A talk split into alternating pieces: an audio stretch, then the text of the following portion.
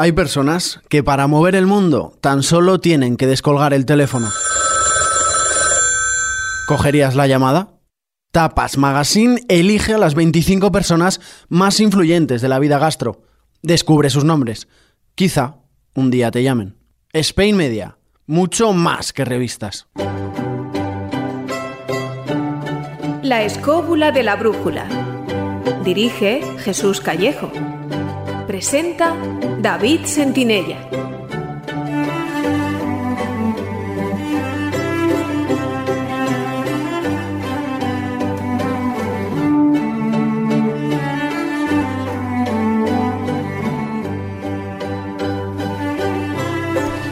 Hola amigos, ¿qué tal estáis? Bienvenidos a una nueva edición de La Escóbula de la Brújula.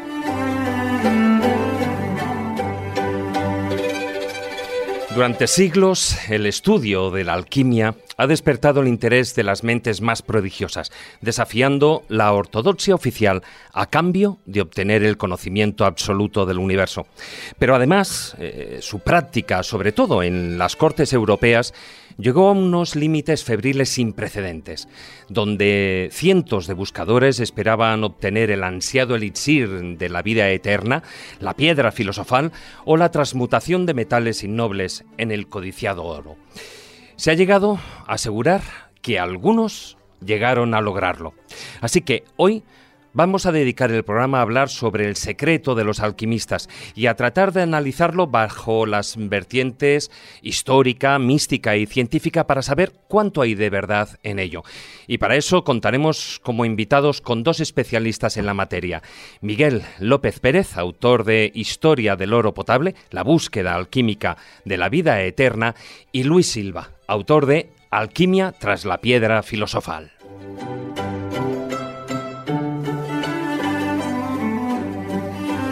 Además, entraremos en el taller del pintor para analizar dentro de la concepción mágica del mundo la divina forma humana y los antecedentes del famoso hombre de Vitruvio de Leonardo da Vinci.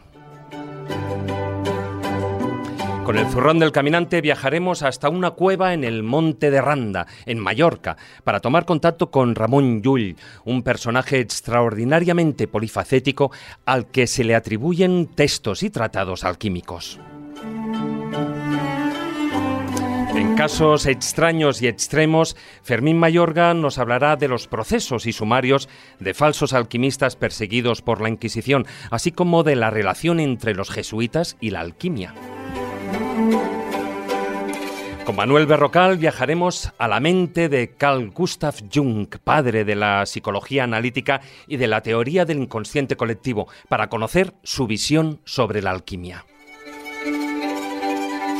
También, cambiando de tercio, entraremos en nuestra biblioteca de Alejandría para dialogar con el periodista y escritor Fernando Martínez Lainez, autor de Las Lanzas, una novela que relata la historia de uno de los ejércitos más importantes de todos los tiempos, los Tercios de Flandes, que marcaron un hito en la historia militar universal. Y una vez más, despediremos el programa con las enseñanzas y moralejas de los cuentos de Callejo. Bueno, dicho lo cual, y tras eh, todo este sumario y con la ayuda de Frank Zuzquiza, que nos acompañará a los mandos de la parte técnica, ponemos en marcha ya nuestra particular escóbula voladora. Así que, queridos escobuleros, comenzamos. Síguenos en redes sociales. Estamos en Facebook, en Twitter y en YouTube. Solo tienes que buscar la escóbula de la brújula.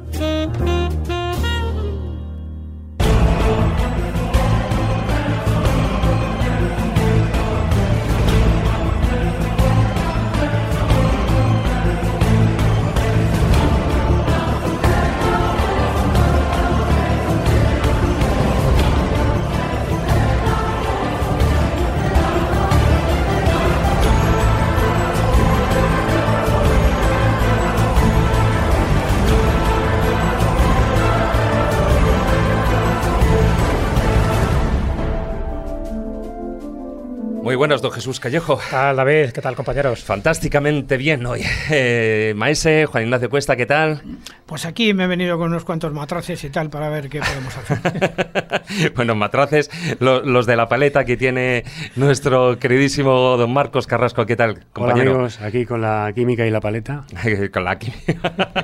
y también nos acompañan hoy aquí en el estudio dos eh, de nuestros colaboradores, Manuel Berrocal, ¿qué tal, amigo? Muy buenas aquí, que casi me traigo el cheminade para ver si hacíamos un Sí, ¿no? experimento y demás, pero no, a última hora me ha dado mierda. Bueno, bueno, todo, todo se andará y también nos acompaña don Fermín Mayorga. ¿Qué tal, amigo? Muy bien, amigo David, muy bien, estupendamente. Contento de estar aquí con vosotros. Bueno, hoy un programa en el que tendremos que hacer alquimia, sobre todo Jesús, alquimia con el tiempo. Porque tendremos que, no sé, utilizarlo, moverlo, mm, alargarlo, estirarlo, porque hay tanto que decir de- del tema de la alquimia que vamos a ver hasta dónde nos, nos da tiempo a alcanzar, ¿no?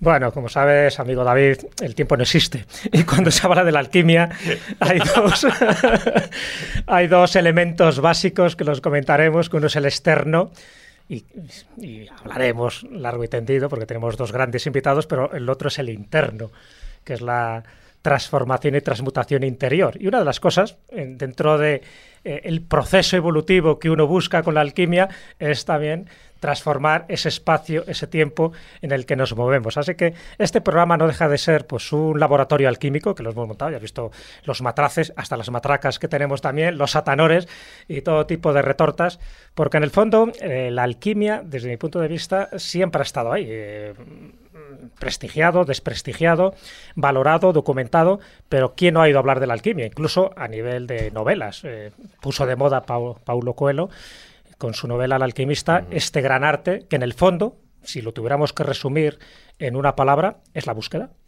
Y esa búsqueda abarca todas las facetas que te puedes imaginar. No solo conseguir el oro, que es lo que más o menos conoce la gente, sino sencillamente tu búsqueda espiritual, esa parte mística que tú decías en la introducción.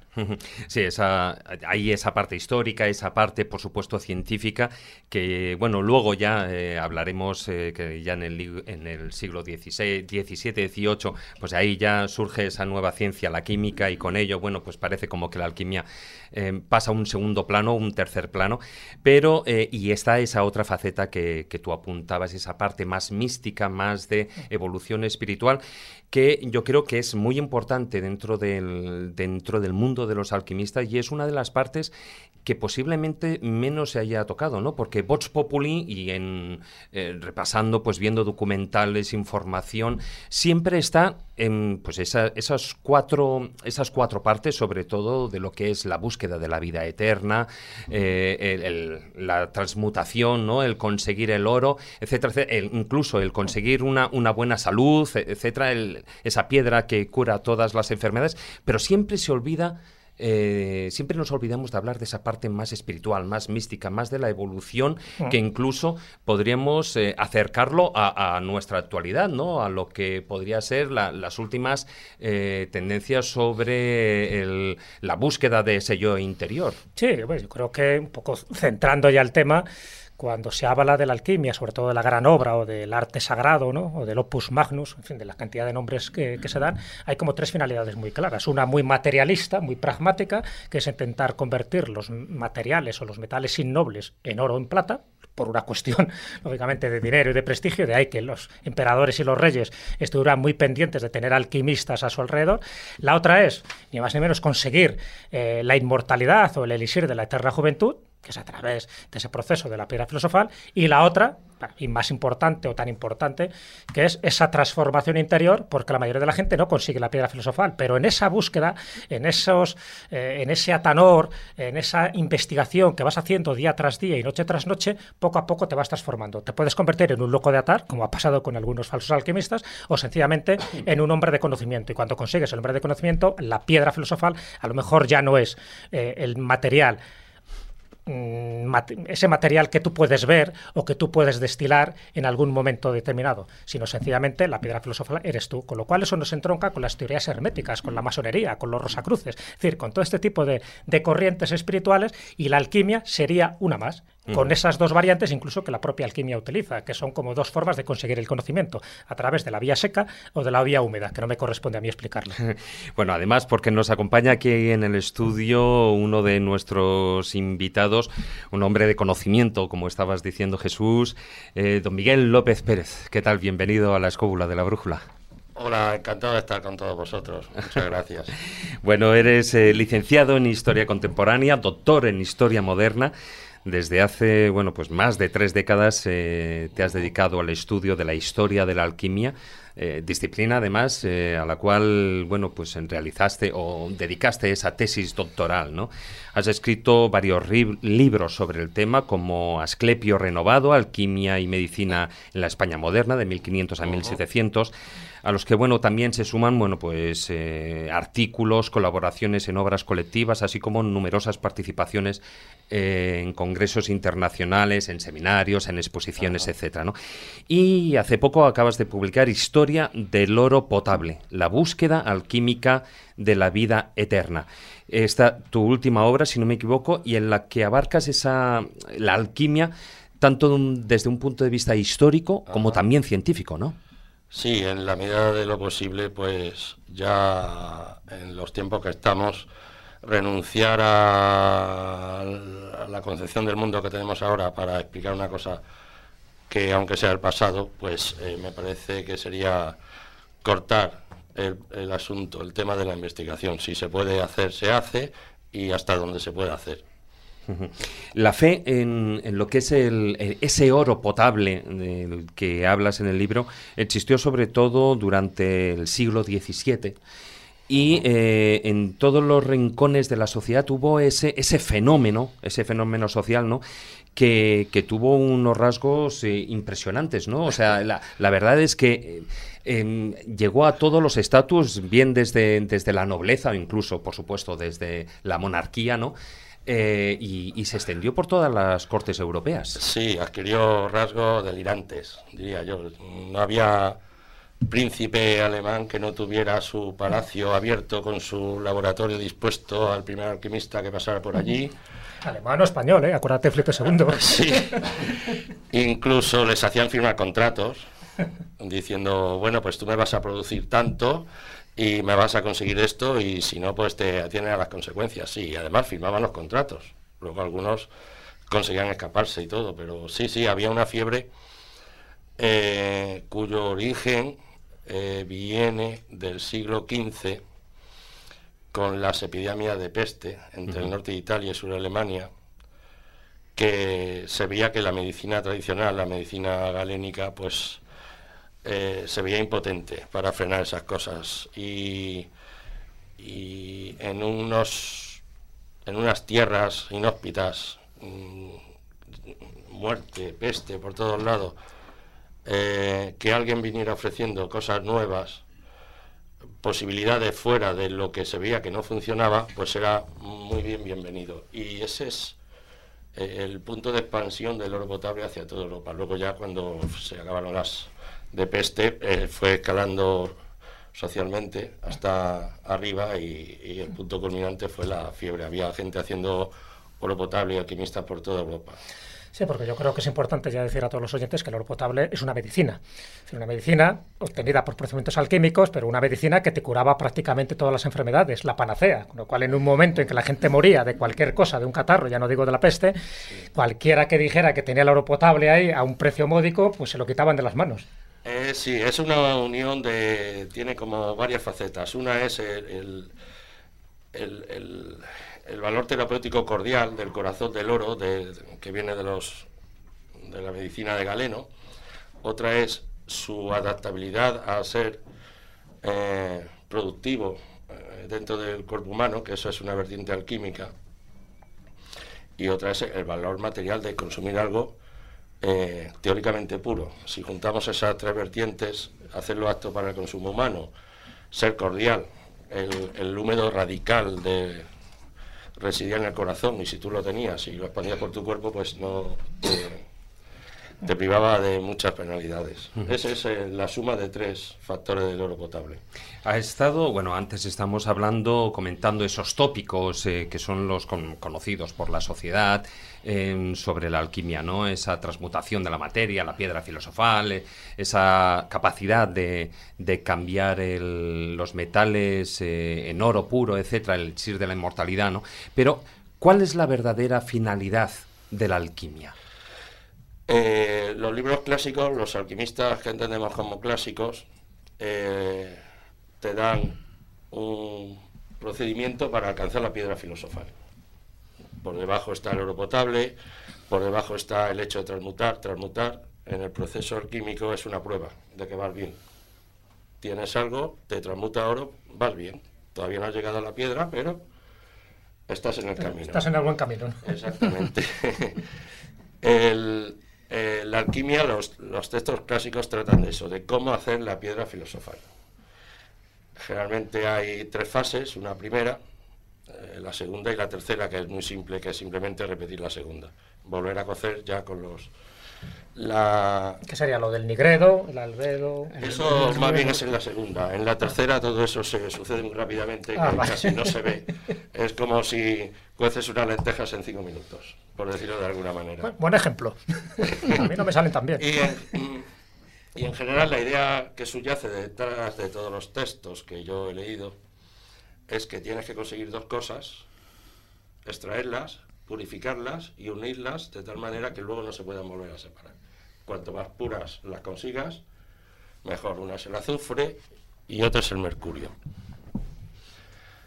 Eh, la forma de conseguir el azufre y el mercurio, mm, hay alguien, algunos que se decantan, no en mi caso, por extraerlo directamente del cielo, de lo etéreo, y materializarlo, y a partir de ahí empezar a trabajar. La otra es, mm, como eso se materializa cuando llega a la Tierra, pues buscar en los sitios que está, que está en todo. Lo que hay que saber es extraerlo. Pues se extrae el mercurio, se extrae el azufre. Como ha entrado por la Tierra, está contaminado por una serie de accidentes que los alquimistas llaman heterogeneidad terrestre y superfluidad acosa, acuosa, densidad, calor, humo, dependiendo, pues sale plomo o sale mercurio o sale oro o sale plata. El oro generalmente no ha tenido ningún accidente. Es el espíritu mundio, como quiera que lo llamemos, directamente sin rozarse con ninguna cosa que lo manche. El problema es que los alquimistas dicen que es más fácil hacer oro que deshacerlo. O sea, no puedes, por lo visto es muy difícil sacar el oro, del oro sacar el azufre y el mercurio. De, tienen sus escalas, ¿eh? Eh, dicen de aquí tiene un azufre puro, un mercurio impuro, de aquí se saca mejor, de aquí peor, yo lo saco más rápido de aquí, y cada uno lo dice, generalmente vienen a coincidir. Miguel, una pregunta ya, eh, Sí. sobre todo porque ya hemos entrado directamente en materia y queremos, eh, nos vamos a ir al filandón, pero antes una, una pregunta lo más concisa posible. ¿Tú crees que se consiguió esa transmutación? Eh, bueno, de hecho ahora mismo hay profesores de universidad transmutando en, en Universidad de Castilla y León métodos para transmutar oro, no para hacer la piedra filosofal, para hacer oro, pues que yo sepa ahora mismo se está transmutando en México, se está transmutando en la Sierra de Madrid y en Castilla-La Mancha. Pero partiendo de plata, de mercurio, Eh, algunos parten de lo que llaman el mercurio de los filósofos, otros usan una vía seca, que es meter varias capas de cosas en un vaso cerrado, calentarlo a 1500, 2000 grados y luego aparece oro. Hasta Bueno. donde yo sé, sí que, eh, eh, hasta donde yo sé, creo que es más fácil hacer oro que la piedra filosofal. Bueno, pues de todo esto y de mucho más y hablaremos ahora a continuación en el filandón. Así que, queridos amigos, ya sabéis lo que está en cuenta, lo que está ahí pendiente y que no os lo podéis perder.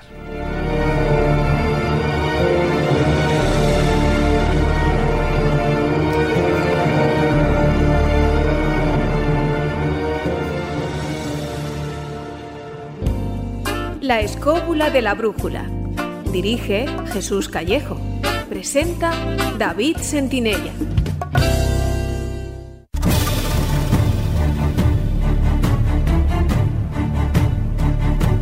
Comienza El Filandón.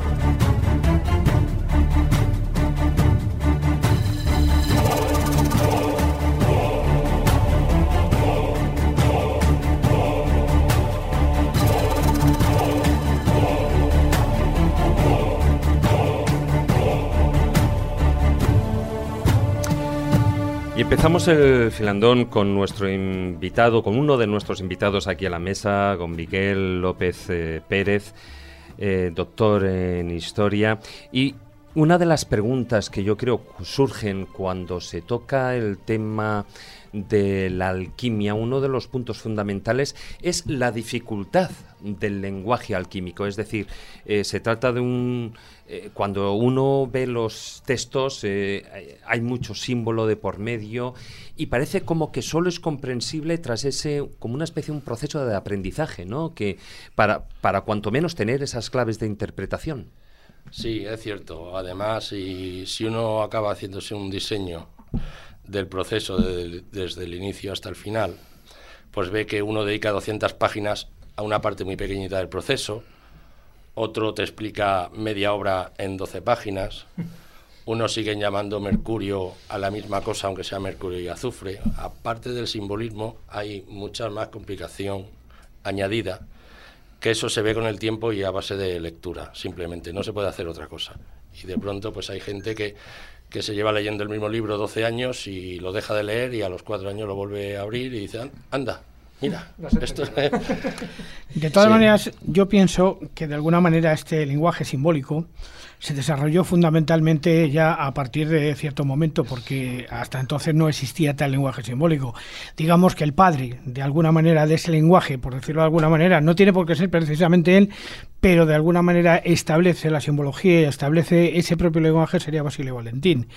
Eh, anterior a Basilio Valentín, supongo que eh, no tenemos tampoco constancia mucha documental del tema, pero seguramente que hablaban con- de otra manera, o sea, no hablaban con este, digamos, procedimiento genuinamente occidental. O sea, no es lo mismo la alquimia árabe que la alquimia egipcia, que la alquimia mm, oriental china, ¿eh? que esta a la que nosotros estamos, acostumbrados del símbolo, que es la que aparece con Basilio Valentín. Pero yo creo eh, ahí estaríamos hablando de un, cuanto menos, aunque sea a través del símbolo, de un lenguaje para iniciados, es decir, para no ser entendido por unos ojos profanos. Bueno, es que si, si la alquimia es cierta, tampoco es una cosa que se puede ir diciendo así por la buena el primero que abra un libro y lo entienda. Es cierto lo que dice Juan Ignacio, mm, las primeras recetas de los alquimistas griegos son todas recetas técnicas. La carga teórica se va añadiendo después, a partir del siglo XIII y XIV, para una afirmación del propio escritor, como diciendo, bueno, pues yo sé hacer esto y además esto significa, entiendo por esto que estoy haciendo tal cosa.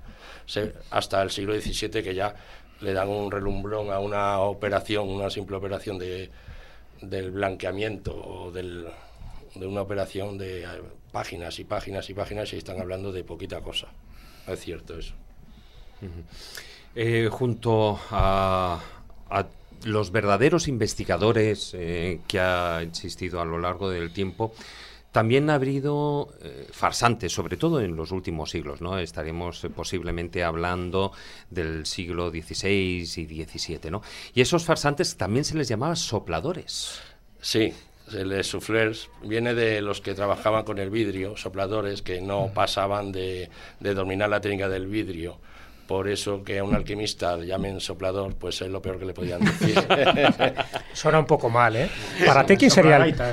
Sí. Sí, más o menos. Y otras fijaros, cosas que no podemos fijaros que hay una película genial que hay una película genial que ilustra esto que estabais contando ahora del tema de los sopladores, que es El corazón de cristal de Werner Herzog, donde hace un- un- una, exhibición de, del problema este de los sopladores de vidrio y su relación con la transmutación de las cosas. ¿no? Eh, si alguien la puede ver, ya es un poco antigua, pero si alguien la puede ver, es, eh, digna de verse. Para ti, Miguel, buscando un poco esos antecedentes históricos de la alquimia, ¿para ti quién sería el primer alquimista? Se habla de alguien mítico como era Hermes Trimegisto. ¿Tú crees que él fue el que crea vamos a llamar esta ciencia y este arte llamado alquimia, o tendríamos que ir ya más a la época griega con nombres y apellidos? Eh, la alquimia, yo la entiendo como tal, eh, nace en los siglos III, finales del siglo III, principios del siglo IV. Zósimo de Panápolis, que es un personaje que está constatado históricamente, no está constatada María la Judía. Ya. Eh, esos sí que pueden ser considerados los primeros alquimistas, que no se parecen en nada a los alquimistas del siglo XVI y XVII. Eran, trabajaban una variante que se llamaba la crisopeya, que eran capaces de, de dar color a cualquier color al oro y hacer máscaras egipcias con 20 colores distintos y todas eran de oro. Eh, trabajaban eh, el germen inicial de la alquimia, de lo que hoy conocemos por alquimia. Para mí esos serían de los primeros. Y luego, eh, posteriormente, en esa expansión, ¿tú crees que, eh, expansión de, de los siglos XVI y XVII, crees que anteriormente lo que fue la etapa medieval fue una etapa de oscurantismo, como algunos plantean? Más que de oscurantismo, porque la escasez de. históricamente la escasez de las fuentes medievales es atroz. Es, ves como si viéramos una un- serie de montañas y vemos las del fondo allí nubladas que no las podemos diferenciar unas de otras. En cambio, vemos las más cercanas. Algo así es el paisaje que tenemos. Mira, en ese sentido, por ejemplo, las únicas fuentes que tenemos es la especulación, por ejemplo, hecha por Mircea Eliade en Herreros y Alquimistas, en la cual él, de alguna manera, no sé si estarás de acuerdo conmigo, Miguel, él hace una equiparación a, a la transmutación de la fragua. ¿Eh? Ujú. con lo que serían los procesos alquímicos posteriores. De alguna manera, él hace esa relación de herreros y alquimistas en que ambos son la misma cosa durante un montón de siglos. Sí, además, eh, eso fomentó que los alquimistas no estuvieran bien vistos. Los herreros estaban a las afueras de las ciudades, trabajaban con fuego, con, con cosas innobles.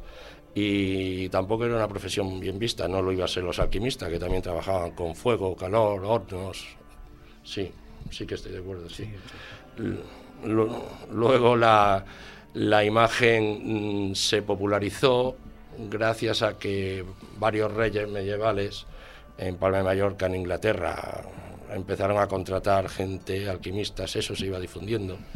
Y oye, pues triunfar ganando un dinero y viviendo bien al lado de un rey, me durase lo que me durase, pues era una cosa en la Edad Media muy apetecible.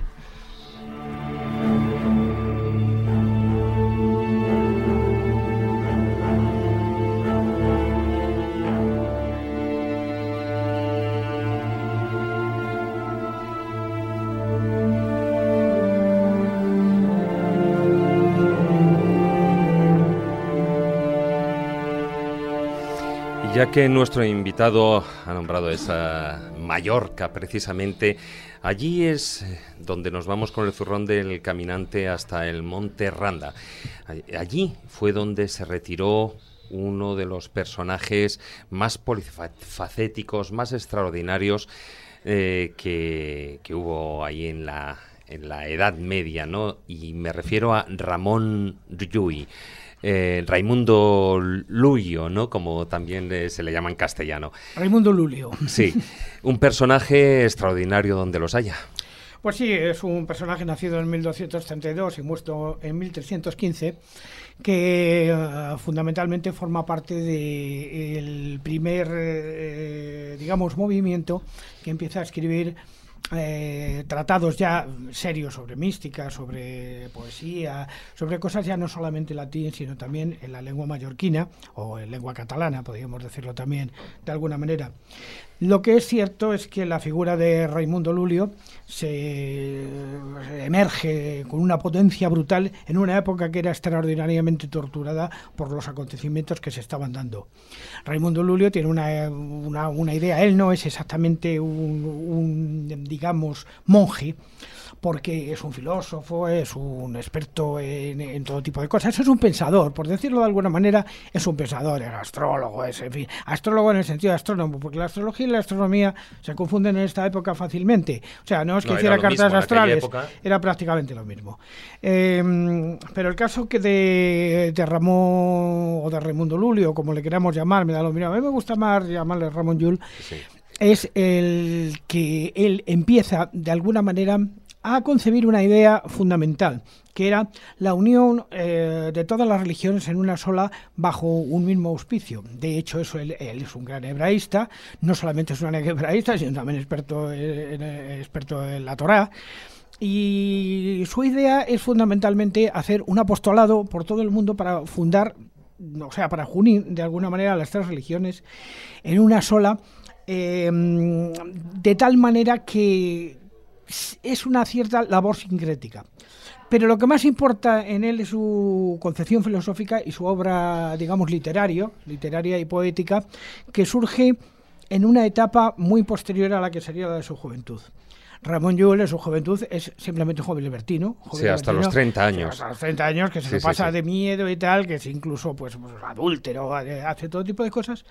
Pero un día tiene una visión. Sube al Monterranda y allí en una cueva eh, recibe, digamos, esa eh, llamada, esa caída del caballo, como la de Pablo de Tarso, de alguna forma, y él empieza, de alguna manera, a pensar que él puede difundir a lo largo del mundo un pensamiento de tipo cristiano, pero que puede coger también parte de lo que de lo bueno que tiene el Islam y de lo bueno que tiene el judaísmo.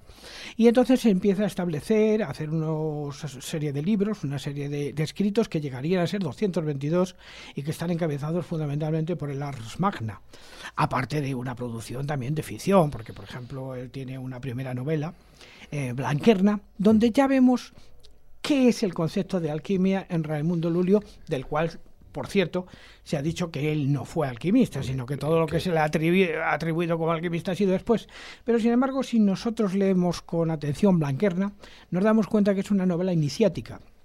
Y una novela iniciática muy parecida a algo que sería muy famoso años después, que es el famoso sueño de Polifilo de Francesco Colonna, donde lo que se produce es la transmutación interior. Y aquí tendríamos que hablar de una cosa cuando hablamos de alquimia, si Miguel está de acuerdo conmigo, que una cosa es la transformación otra cosa es la transmutación. Una cosa es transformar una cosa en otra y otra cosa es transmutar, sino conseguir algo completamente distinto de lo que se tenía anteriormente, pero diametralmente opuesto prácticamente. Y ese es el, fundamento de alguna manera de lo que sería la obra alquímica. De todas maneras, eh, y antes lo hemos hablado, Maese, eh, yo creo que, no sé qué, pensará Miguel, nuestro invitado, pero sí que habría que hacer una distinción entre el Ramón Llull histórico y, el, y, el, y el Ramón Llull, eh, por decir una manera, que del que se, al que se le atribuyen todos estos libros de un contenido mucho más alquimista, el que posiblemente estemos hablando de textos de, Ramón, de otro Ramón, pero en este caso Ramón de Tárraga, que era un siglo un poquitín posterior, pero sí que eh, la verdad es que esos libros alquímicos pues no, no tienen nada que desmerecer al resto de la obra de y que por cierto no ha sido traducida porque es que es ingente, ¿no? Es ingente y en parte, desde luego, no ha sido traducida hasta ahora.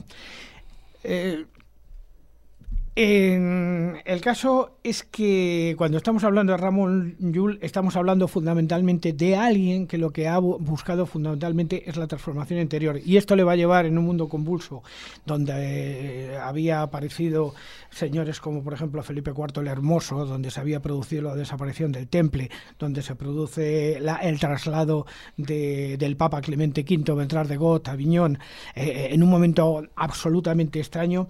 Eh, en, una figura que fundamenta toda su filosofía en el más puro, eh, en, el, en, el, purismo vitruviano.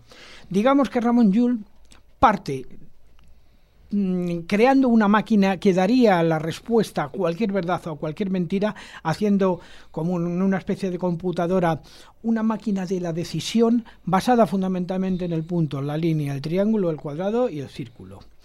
Entonces, eso es lo que llamamos a partir de ese momento el lulismo, que sería extraordinariamente influyente siglos después, sobre todo en los temas de arquitectura. Particularmente, eh, ya hemos hablado en algún otro programa que un sabio como Juan de Herrera, que era un lulista acérrimo, escribe el Tratado de la Piedra Cúbica, que está impregnado del espíritu de Ramón Llull. Pero además eh, establece de alguna manera las bases simbólicas que le llevarían de alguna manera a poder liberarse en ese momento del acoso de la Inquisición. La Inquisición que estaba formada en ese momento por dos testamentos, por dos estamentos fundamentales. Uno los dominicos que condenaban prácticamente todo lo que existiera, ¿eh? fuera o no culpable de lo que fuera, y luego los franciscanos que tenían, eh, digamos, un poquito más de manga ancha. Y eso llevó, y no sé si Miguel estará de acuerdo conmigo, a la aparición de este lenguaje simbólico, de este lenguaje simbólico que posteriormente se tendría que utilizar para, de alguna manera, ir, eh, disimulando de alguna manera todas estas operaciones. Igual que ya existían lenguajes, lenguajes crípticos, como por ejemplo el lenguaje de la pantoja, que era el de los canteros, era fundamentalmente el de los canteros y que era prácticamente ininteligible a alguien que no fuera tan cantero en ese momento, el lenguaje de la alquimia llega a alcanzar unos niveles de sofisticación donde prácticamente todas las palabras, siendo palabras absolutamente normales, se refieren a operaciones que tienen que ver con fórmulas, con, cosas que uno hace con algo, ¿eh? a pesar de lo que se está contando. Y como no me quiero alargar mucho, Pero, Maese, al final Ramón Llull era alquimista, no era alquimista.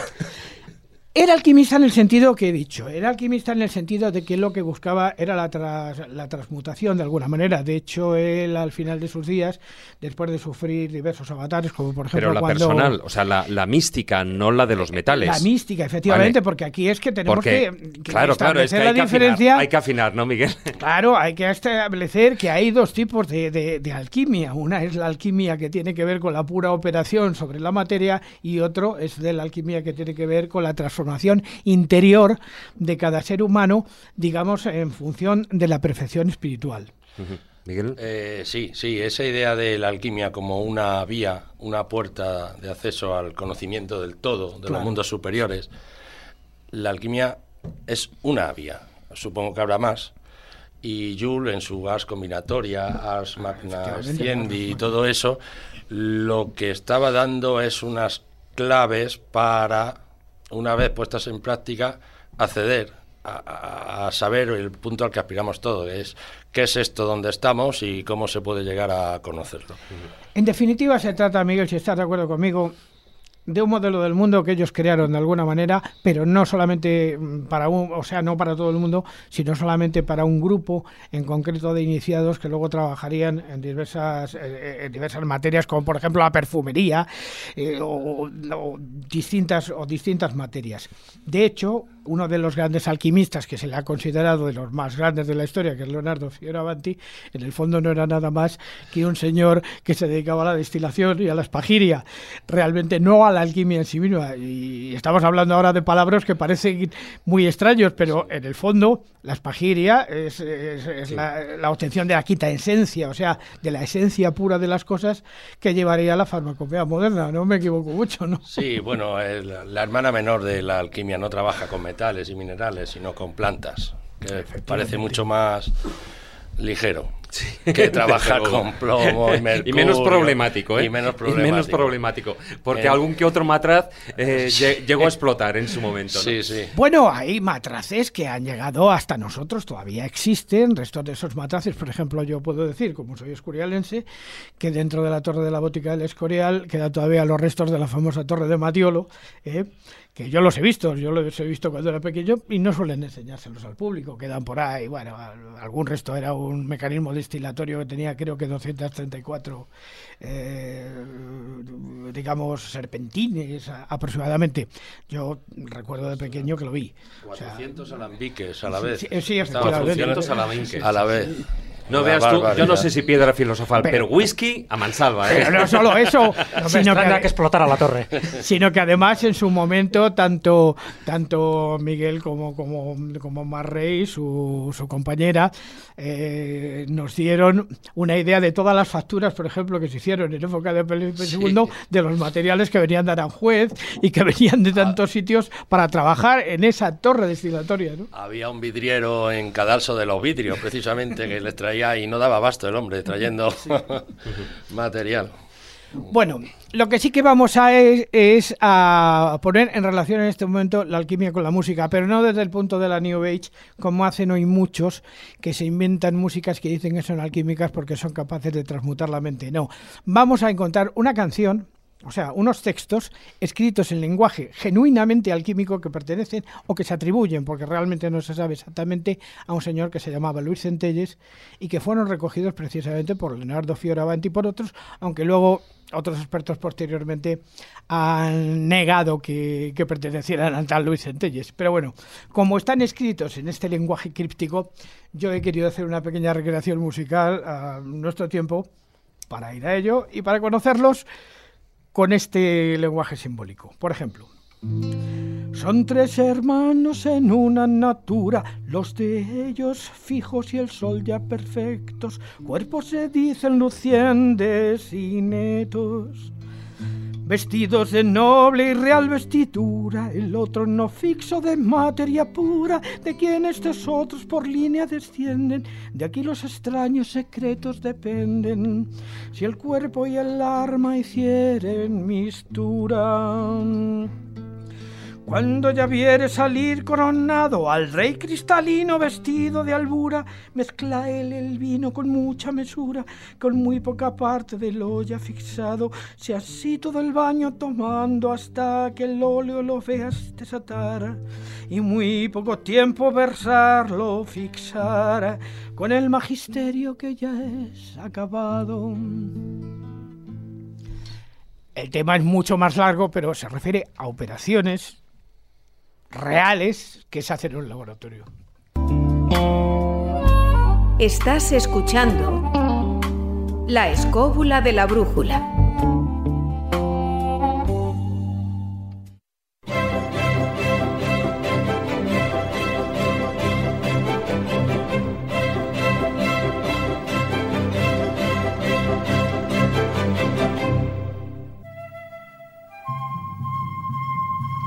Y ya que hemos estado hablando eh, del tema de la Inquisición, eh, nos metemos de lleno en esos casos extraños y extremos que Fermín Mayorga, nuestro colaborador, nos trae de vez en cuando, porque precisamente eh, han existido pues procesos inquisitoriales sobre, bueno, y, y, búsqueda de captura, ¿no? Evidentemente la hubo sobre falsos alquimistas que fueron perseguidos por la por la Inquisición, ¿no, Fermín?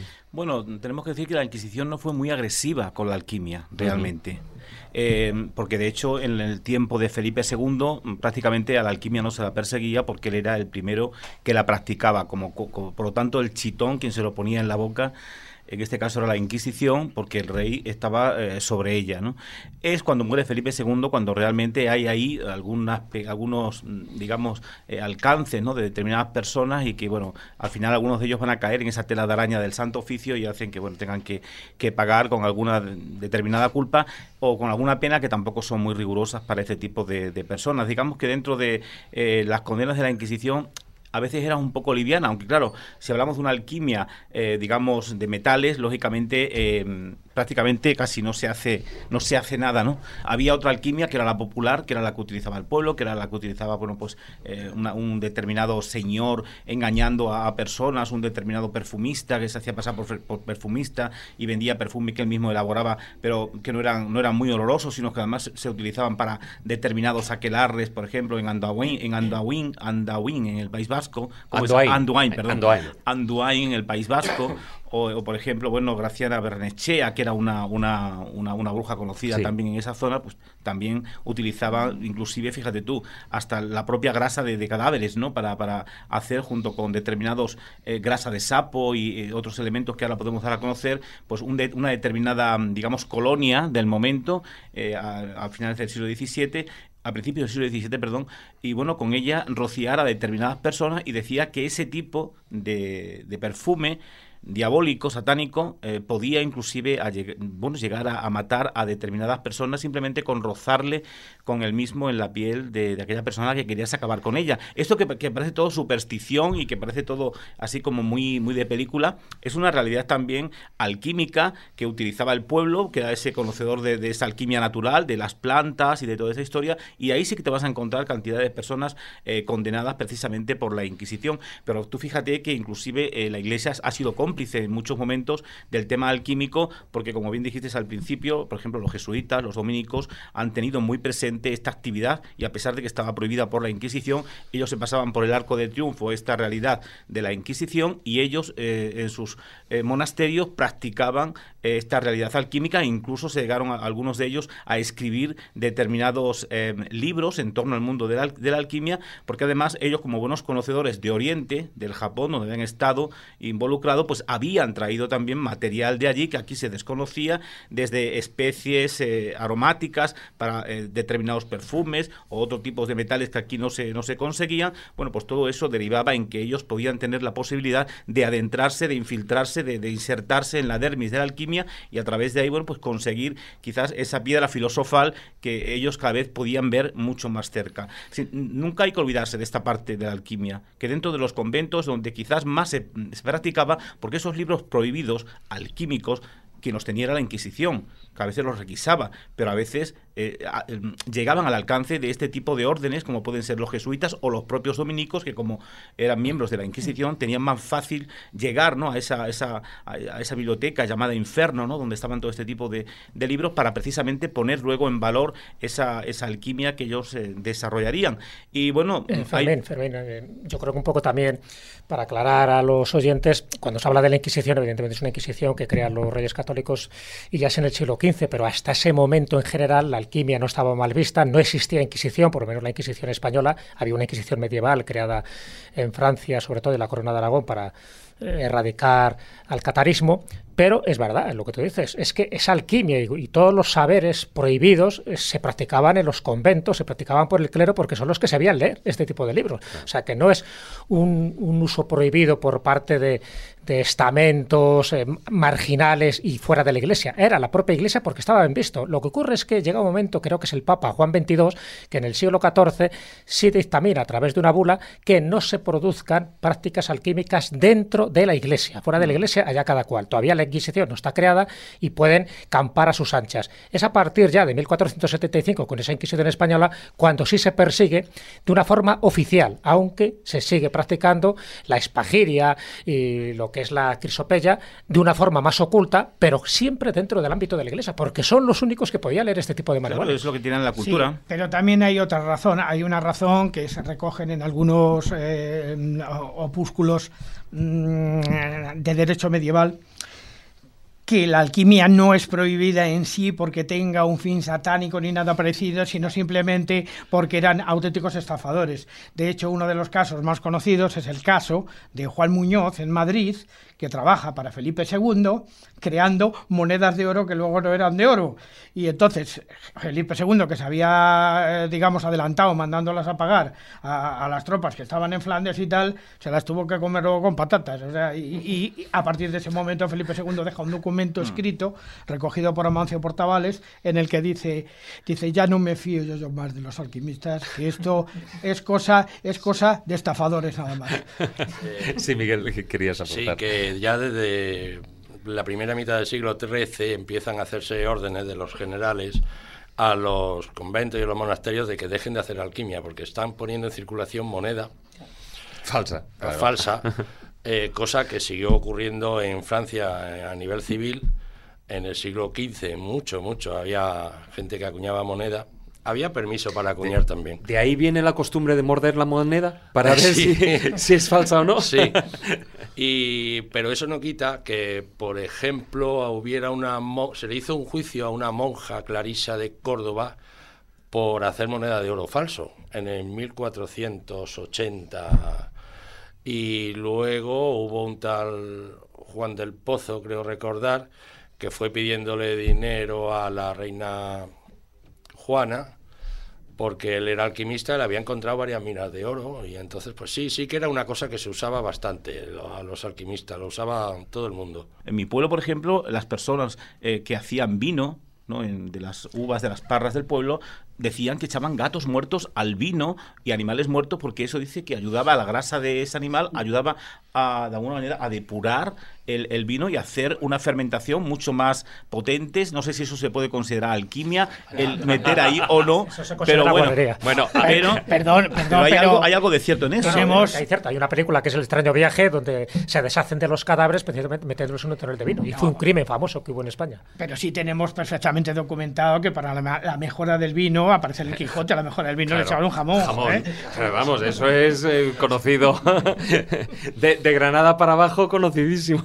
Sí, pues hay también algunos casos que yo creo que son interesantes y hablando de conventos, aquí ya lo hemos contado alguna vez en un programa de la, de la escóbula, las monjas carmelitas de Corella, volvemos a Corella, si os acordáis, eh, cuando la Inquisición entró a por ellas por el tema de los abortos en el, en el convento, eh, la madre Águeda, precisamente que era boticaria, eh, ella hacía sus pócimas con determinados ungüetos, inclusive con la grasa de los niños que ellas mismas parían, porque la Inquisición cuando entró en el, en el recinto y requisó las celdas, vio esos, esos eh, frascos de, formol y, con este tipo de especies y habían conseguido hacer una determinada crema que a ellas olorosa y bastante positiva que hacía que su piel se le quedase eh, lo suficientemente bien joven, digamos, y para las manos, ¿no? Gracias a este unto de, de niño, esta grasa de, los niños que ellas mismas, parían y otro tipo de elementos que asociaban a, a ese tipo de elementos, ¿no? Bueno, si la mayoría de las mujeres supieran lo que llevan muchas de las cremas que se están poniendo todo el día, eh, no se las ponían. Eso que quede muy claro. Bueno, sí, la, placenta, pero bueno, de todo, de todo tipo. De... Yo quisiera, quisiera hacer un pequeño apunte, además, sobre, la, sobre los instrumentos que se han utilizado siempre y, un instrumento muy propio, aparte de los famosos atanores y todas estas cosas, quisiera recordar a uno que lo tengo en mi casa porque lo ha utilizado la familia de mi mujer, que es la alquitara. La alquitara, que es el instrumento propio eh, para destilar para conseguir el alcohol, es un instrumento alquímico, ¿o no estamos? sí, sí, sí. Eh, aquí hay una cosa que tenemos que tener muy clara y tampoco es difícil, es fácil tenerla clara que no todo lo que sea destilar es alquimia. De, hecho, todos, por decirlo de alguna manera, todos los alquimistas son destiladores, pero no todos los destiladores son alquimistas. Por decirlo así. No, porque uno empieza a destilar unas hojas de eucalipto no es un alquimista, ni mucho menos. Bueno, ni saque una ceniza de si de ahí saca un Jack Daniels, igual sí. Igual sí. Igual, sí. Perdóname.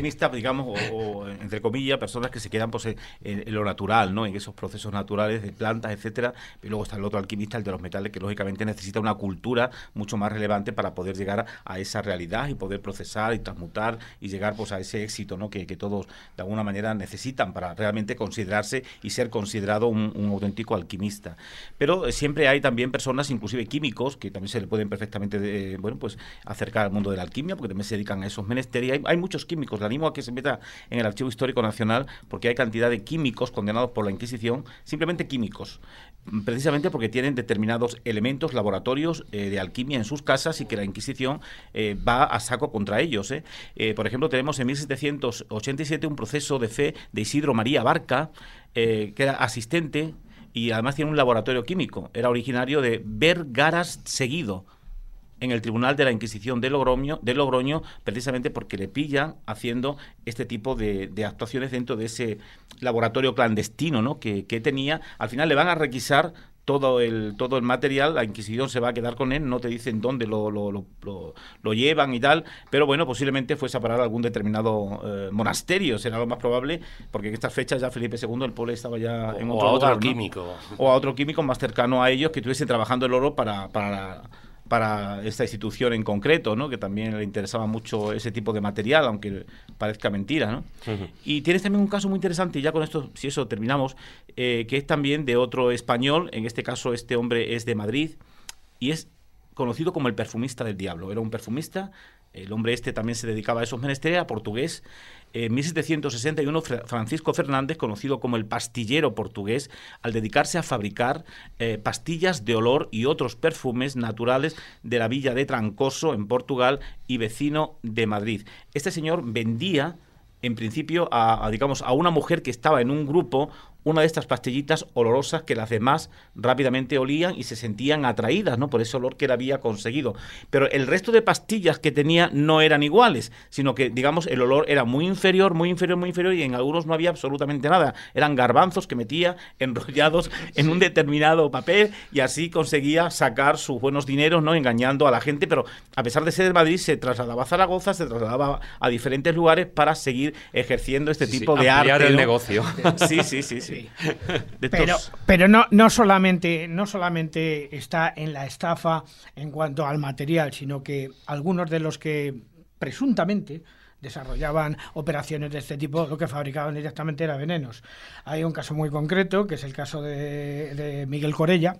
Miguel Corella es, eh, digamos, el general que trabaja fundamentalmente con César Borgia, que tenía directo contacto con una bruja que practicaba la alquimia y que le proporcionaba una cosa que se llamaba la cantarela, que, o la cantarella, que estaba formada a base de arsénico y vaya usted, qué, cosas más. Eh, sí, eh, yo solo quería apuntar, a, además de los nombres que has dicho, que hacia el año 1609, entre 1609 y 1615, en la calle del Príncipe de Madrid, había un italianito muy bien vestidito que se llamaba Alejandro Quintilio, que se hinchó de vender quintesencia de oro. Y es que iba la gente allí. De hecho, ese medicamento en el 1598 fue aprobado por el Real Protomedicato. Y entonces pues lo vendían unos sobrecitos blancos y quintesencia de oro. Con lo cual tenía la venia.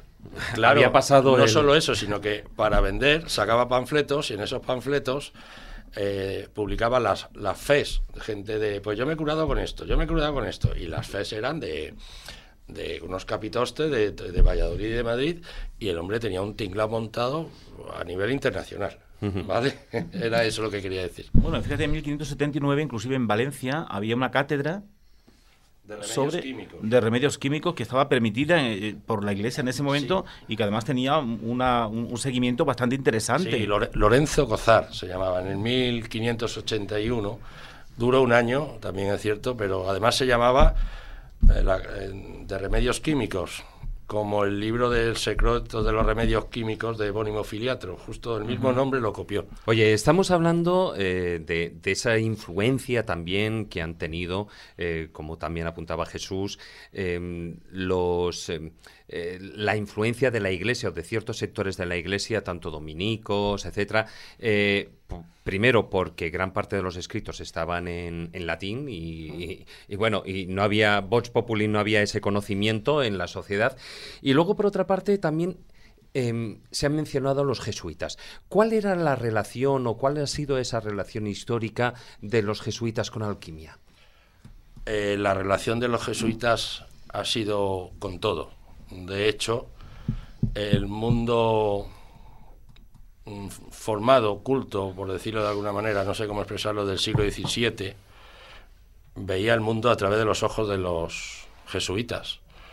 Y una Athanasius Kircher, Gaspar Scott, su alumno, pues eh, todo lo que publicaban era inmediatamente asumido por todas las cortes tenían alcanzaron un poder intelectual intelectual impresionante. Eh, luego hubo sus críticos, que fueron los menos, que decían que Kirchner era un infame plagiario.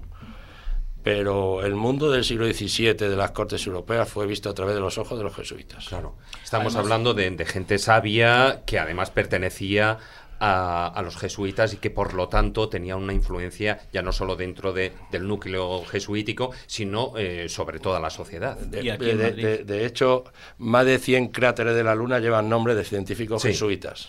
Aquí en Madrid, por ejemplo, en el Colegio Imperial de, de Madrid, redactaron un plan de, estudio precisamente dividido en, asignaturas mayores y menores. Y entre las primeras destacan, eh, por ejemplo, eh, de filosofía natural para leer la física o de matemáticas, donde un maestro leería ¿no? por la mañana la esfera, donde se refiere bueno pues al libro Esfera de, de Sacrobosco y bueno, que incluso Pedro Ciruelo lo llegó a, utilizar. también daban astrología, astronomía, cuando cantidad de astrólogos y astrónomos estaban siendo mirados con lupa en esos momentos por la propia iglesia. ¿no?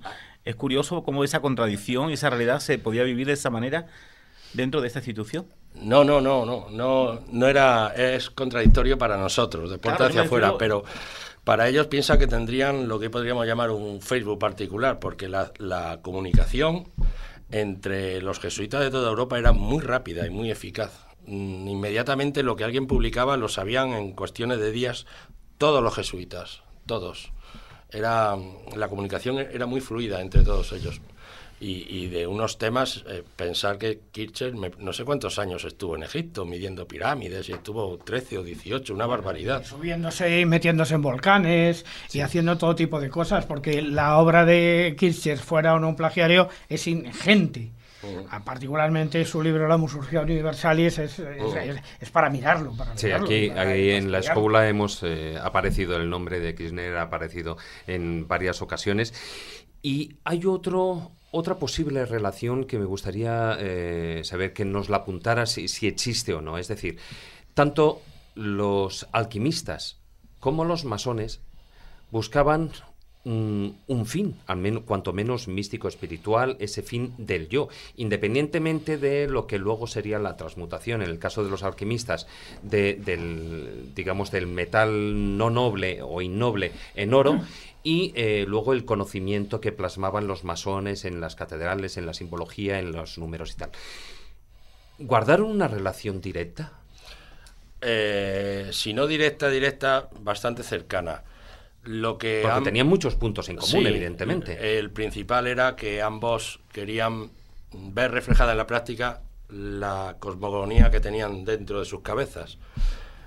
Es lo principal que une, es sentirse creador, partícipe de una creación y perteneciente a un universo. No tener al universo enfrente, sino en el universo, estar dentro, no ahí fuera es prácticamente lo de sentirse actores, actores, creadores, eh, el poder creador. Si alguien tiene el poder creador, no sé, eh, voy a poner una, una metáfora, pues esto que proponían, imaginaos que vais a un banco y se cae una terminal, pero el banco sigue funcionando.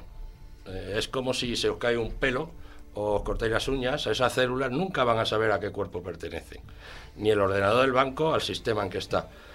Pues lo que se proponía era tener acceso a saber al organismo que perteneces, más o menos. Eso es la gran transformación interior que propone la alquimia. Sí, yo creo que además, fijaros, el hecho de que estuviera tan interesada la Iglesia en la alquimia no era tanto para denigrarla, sino porque se daba cuenta que grandes personajes que en su momento aunaba la ciencia, con el arte, con la humanística, con la búsqueda interior y exterior. Roger Bacon, por ejemplo, por citar un franciscano, o San Alberto Magno y Santo Tomás de Aquino, por citar dos dominicos, todos ellos lo que buscaban no es exactamente enriquecer a sus respectivos monasterios, es que pensaban que a través de la alquimia, donde ellos asociaban, porque eran mentes privilegiadas, donde ellos asociaban todo tipo de conocimiento para alcanzar eh, la auténtica naturaleza de Dios, no lo olvidemos, tenían ese conocimiento, pensaban que a través de esa práctica ascéptica, de, los metales, de las plantas, en el fondo era un conocimiento de la propia divinidad. Entonces, todo eso es lo que les acerca a, la alquimia, lo que les acerca a la astrología, lo que les acerca a los saberes heterodoxos, ortodoxos, los saberes prohibidos, los saberes, los saberes herméticos. Entonces, por eso yo creo que la Iglesia, hasta que se da cuenta de que en algunos casos se están desviando del fin ortodoxo, eclesiástico y teológico, y a partir de ahí se, se hace un anatema. Pero hasta el momento ese preciso del siglo XIV, la Iglesia busca perfectamente la vía alquímica como uno de los, de los muchos conocimientos para llegar a Dios. Y hay otros conocimientos eh, de los que ahora hablaremos a continuación y se tratan de esa divina forma humana.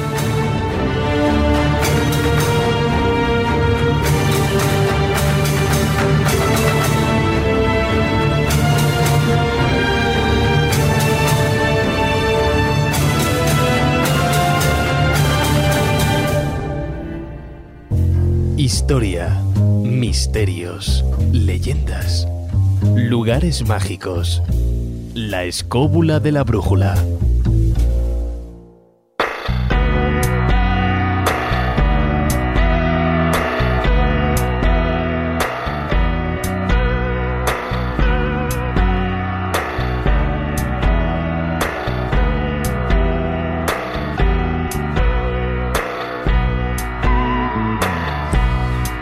Ese conocimiento que era buscado desde tiempos inmemoriales y que a través de la divina forma humana, bueno, pues también se pretendió conseguir eh, y, que se puso en boca, pues, de gente o de grandes pensadores como Hermes Trimegisto, ¿no? Sí, efectivamente, y hemos hablado y ha salido aquí ya en el filandón Hermes Trimegisto, tres veces grande, ¿no? Sí. Como se decía, bueno, pues con esa doctrina ocultista vinculada pues al, al dios Tot de Egipto, de egipcio, que es, en teoría, como se suele decir, y como según cuentan, el inventor de, la alquimia, que desarrolló este sistema de creencias metafísicas, pues que hemos conocido pues, como lo que tú dices, David, el hermetismo. Eh, el hermetismo es una doctrina que proclamaba al hombre no solo, que no solo había sido creado para imagen y semejanza de Dios, sino que también estaba dotado para su omnipotencia. Y esto, eh, bueno, pues todas estas traducciones que, que había por la, por la época de, bueno, 1400, 1500 en el 480 y en el Renacimiento. Y bueno, he traído cuatro ejemplos que se plasman en lo que, bueno, todos hemos visto esas figuras icónicas de, de la divina eh, forma humana que mm, quieren vincular de algún modo esa proporción mediante la proporción áurea o de los círculos, de los cuadrados, pues el tema este pitagórico con eh, la forma humana llevada al, cosmos. Es decir, es una plasmación del macrocosmos dentro del microcosmo, que es un poco por la ley del Kibalión, todo aquello que se dijo de lo que es arriba es abajo, etcétera, etcétera. ¿no? Son esos siete principios famosos. ¿no? Eh, os voy a mencionar a alguien que eh, yo creo que lo habéis nombrado, aparte de Athanasius Kirchner, que ahora, Kitcher, Kitcher que, ¿no? que es un tal Agripa Nettensheim, de, que vivió entre 1486 y 1535. Eh, fue un filósofo alemán, eh, alquimista, cabalista, escritor, que influenció mucho a Alberto Durero, que fueron los, junto con el Leonardo da Vinci, los que desarrollaron todo este tipo de ir tirando del hilo a ver cómo estaba la posición del hombre y su transfiguración y su eh, croquis en, dentro de, este universo. ¿no? Este hombre escribió eh, un, libro que se llamaba De oculta filosofía y eh, se propuso, saliendo ya de la Edad Media, sacar al hombre de, esa jerarquía cósmica y lo pone no subordinado a Dios, sino lo pone en el centro de la creación, afirmando que en realidad el hombre tiene el privilegio de formar parte de todo, decía, participa de los elementos de su cuádruple cuerpo, de las plantas, de los animales, del espíritu etéreo, de los ángeles por su sabiduría y de Dios como síntesis del todo. Esto es lo que realmente va hilando este, este filósofo. Entonces toma uh, Agripa uh, de Vitruvio. Vitruvio es un arquitecto, ingeniero, escritor romano del siglo I Cristo, eh, esas representaciones geométricas que, por cierto, Vitruvio no dejó ni un solo croquis, ni un solo dibujo. Todo era texto que se refería pues a las proporciones, que si la palma debía de medir tantas, eh, tantas mm, tercios con relación al antebrazo, al, es decir, todo texto. Entonces, claro, dejó a estos, eh, estos escritores y estos artistas la posibilidad de hacer todos estos croquis para plasmarlo. él realiza una serie de esquemas en la que introduce la figura del hombre como bueno, esto precedente a lo que todo el mundo conoce del icono de Leonardo con las manos abiertas inscrita dentro del cuadro y del círculo, lo pone dentro de un círculo y de un cuadrado. Y en el acto monumental de mirarse el ombligo de la creación, porque esto sí que es mirarse el ombligo de la creación, es que precisamente nuestro ombligo, si cogemos y ponemos un hombre eh, en el suelo en aspa, el centro de esa, de, esa, de esa tangencia del círculo y del cuadrado es precisamente el ombligo. Y si es un cuadrado, ah, resulta que es en la parte del inicio del pubis. Es decir, que tenemos dos centros, es el ombligo y el, inicio del pubis. Entonces, eh, apoya estas afirmaciones en su libro y te, dice unas, unas cuestiones en las que, bueno, pues es toda una especie de, de poesía en la que dice que como la más bella y perfecta obra de Dios es el hombre quien tiene el cuerpo más armonioso que el resto de las criaturas. Bueno, yo esto lo dudo mucho. Eh, mirando un caballo, por ejemplo, me parece que es mucho más armonioso. Un cuerpo que contiene todas las cifras. No hay miembro del cuerpo que no tenga correspondencia con un signo celeste, con una estrella, con una inteligencia, con un arquetipo divino. La forma entera del cuerpo humano es redonda. Entonces aquí es donde beben todos los, eh, todos los artistas que quieren mm, eh, tener una especie de marco para apoyarse en el diseño de sus figuras humanas. Eh, estos libros son realmente preciosos. Este, este, este filósofo hace una serie de diseños, de cuadrados, círculos, y haya todo tipo de, de, proporciones cabalísticas que, bueno, pues hoy nos parecen un poco gratuitas y peregrinas, pero ¿para qué? Eh, para llegar a esa, a esa divina proporción, a esa, esa divina forma humana que bueno, va a desembocar. un principio griego de que el hombre es la medida de todas las cosas. Entonces se dan cuenta que, el hombre es el que tiene que servir de patrón, de canon, para el resto de las medidas. A pesar de que un caballo, como tú dices, incluso un ornitorrinco pueda ser más armónico dentro del reino animal. Pero ellos buscaban lo que era un patrón de las medidas de todas las cosas porque se consideraba que el hombre como, como persona, como hijo de Dios, es decir, como divinidad, eh, hecha carne debería representar también esa proporción áurea, que en el fondo la proporción áurea, que es el número phi, es el número de Dios. Es decir, que veían la divinidad en todas las partes y tomaban como referencia lo más cercano que tenemos nosotros, que es nuestro cuerpo.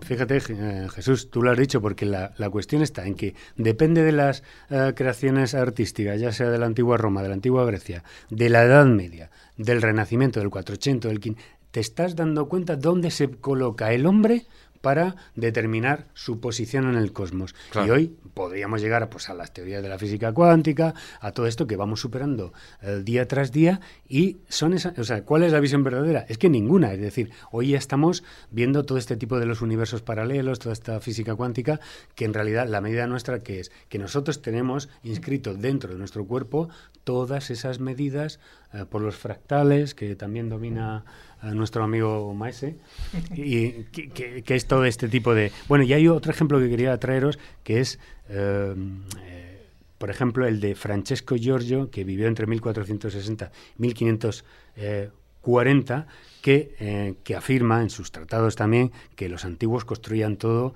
los templos, los edificios, con las eh, proporciones del cuerpo humano, haciendo coincidir pues, en las iglesias, las basílicas, la cabeza con el ábside, la nave central con toda la longitud del cuerpo. No, no olvidemos que siempre, siempre, siempre los griegos y los romanos eh, estuvieron muy, muy afanosos en, en, en, saber y en determinar cuál era la proporción humana real, si tenía una cabeza repartida en siete, en ocho veces, en nueve veces, los escultores hacían todo este tipo de tratados. Os doy otro ejemplo, Atanasio Kirchner, que ha salido aquí, eh, sacerdote jesuita, desde luego era un auténtico Facebook y un auténtico eh, Internet lo que tenían ellos, porque enseguida todos estos conocimientos, ya que lo has comentado, él escribió un, un, libro que se llamaba Arca Noé de 1675, donde aparece una ilustración de, de un cuerpo humano con los brazos en cruz y, pues, al igual que los antecesores de, estos gráficos, eh, aparece un hombre con las piernas abiertas, inscrita en un círculo, y su centro se encuentra en el ombligo. Pero si lo hace coincidir con un cuadrado y abre las piernas, a ese centro aparece, como he dicho antes, en su miembro sexual y aparece muy bien, eh, muy bien determinado en ese punto. Según Kirchner, estas eh, son las proporciones que usó Noé, no te lo pierdas, menuda especulación, para construir el arca, su arca, y Salomón para construir su templo. ¿no?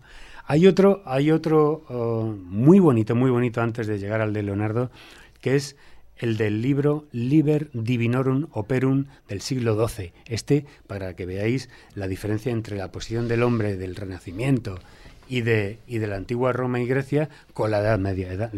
aparece, pues, que son, eh, este, este libro aparece eh, que son las últimas eh, visiones de Santa Hildegarda de Binden, que ya ha salido varias veces aquí, denominada la Sibila de Rino, la profetisa teutónica. más conocido como sí.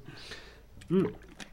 Y aparece abajo a la esquina izquierda y de Garda con su pupitre y aparece con la imagen en, la imagen de su cabeza mirando hacia arriba como teniendo en ese momento una visión. ¿Y qué es lo que ve? Pues uno de estos círculos que, que aparecen en, esta, en este estilo como del Beato de Líbana, colores planos, tan bonito, tan mágico.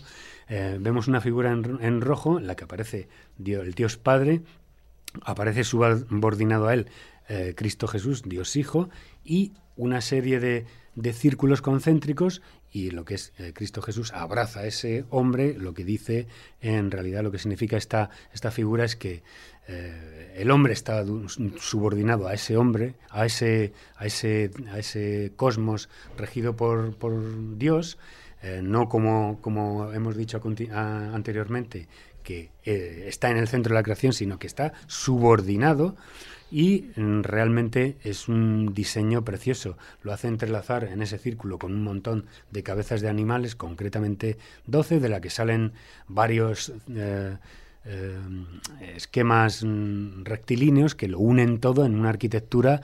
Mirar, por ejemplo, eh, las imágenes que os voy a dejar en Facebook y en, y en el canal de YouTube, ya veréis qué preciosidad de, de, diseño. abajo a la izquierda aparece, como ya hemos dicho, esta esta santa, ¿eh? viendo esta, esta, esta visión. Lo que sí que es curioso es, que en todos estos dibujos que, que, bueno, y pinturas que estás comentando, em, siempre se está intentando hacer la cuadratura del círculo, con el hombre dentro. Con el hombre dentro, pero precisamente... Y eso no, no se consigue, pues, si no me equivoco, hasta, vamos, hasta el hombre de Vitruvio. El hombre de Vitruvio del Renacimiento. Lo que hace precisamente Leonardo da Vinci que es, eh, hace este croquis, bueno, es unos libros con esas anotaciones especulares que las hacía delante del espejo, eh, haciendo del revés la escritura, es el estudio de las proporciones ideales del cuerpo humano. ¿Qué es lo que hace? Bebe de lo que ha hecho Kirchner, que lo, de lo que ha hecho los anteriores, y hace el propio hombre abierto en dos eh, posturas superpuestas, ya mm, que constituyen ya un icono, esto concretamente con, junto con la Gioconda, y este es una imagen que ha dado la vuelta al mundo, es mundial, y hace convivir el cuadrado con el círculo. Y se pueden ver perfectamente que el círculo, el centro, coincide, como en los anteriores, en el ombligo. Sí, pero no se consigue exactamente la cuadratura del círculo en este momento porque hay una parte que le falta, que es una parte fraccionaria, pero que él no podía saber, Leonardo no lo podía saber. Solamente se pudo llegar a, matemáticamente, quiero decir, a, cuadrar el círculo de alguna manera que no se ha cuadrado del todo cuando aparecen las dimensiones de homotecia, pero eso ya son unas cosas muy complejas que se producen ya cuando ah, con los trabajos de Henry Poincaré, de Menoy Vandelbrot y los conjuntos de Julia. Y no se ha conseguido del todo. Lo que pasa es que se ha aproximado a lo que se llama en topología eh, el, número tan pequeñamente, infinitamente pequeño como se pueda conseguir, pero no se ha conseguido con la perfección absoluta. Yo para mí creo que este es el anagrama más armónico del que luego pues ya beben todos los demás y, se halla por fin una estructura armónica y dentro de lo que es como conclusión deciros que la alquimia o la química, eh, también hay una alquimia espiritual de la que bueno, el artista participa en dos sentidos. Quiero decir que por una parte eh, tiene que decantar sus ideas y sus razonamientos para mm, pues hacer esa especie de decantación de esas ideas en una plasmación de una obra de arte y luego lo que no cabe duda es que también necesitó una química, mm, una química cuando se inventó el temple, cuando se inventó el óleo, todos esos componentes químicos del aglutinante junto con el pigmento, de la esencia de trementina, de la goma damar, del aceite de linaza, todo eso es que mm, antes el, pintor tenía que ser también un, un alquimista y un químico, en el sentido de que si, mm, bueno, pues ahora mismo podemos ir a una tienda de eh, comprarlo todo, lo tenemos todo al alcance de la mano, pero resulta que antes había que hacerse todo. Había que hacerse todos esos elementos y ser un poco alquimista. Fíjate que, Marcos, que de los que has citado, prácticamente todos, empezando por Correlio Gripa, Leonardo da Vinci, Legada Borbingen, todos ellos intentaban buscar el conocimiento total. Totalmente. Los plasmaban como podían. Y en el fondo es lo que busca el alquimista auténtico.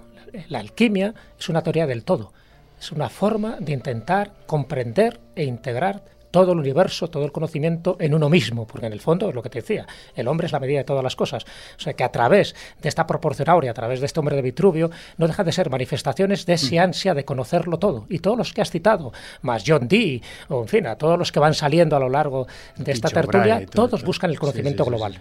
Sí, pero no ha salido digamos, el que sería el más polémico de todos, que es el más actual, en el sentido profundo de, de toda esta cuestión, que sería el caso del misterioso Fulcanelli.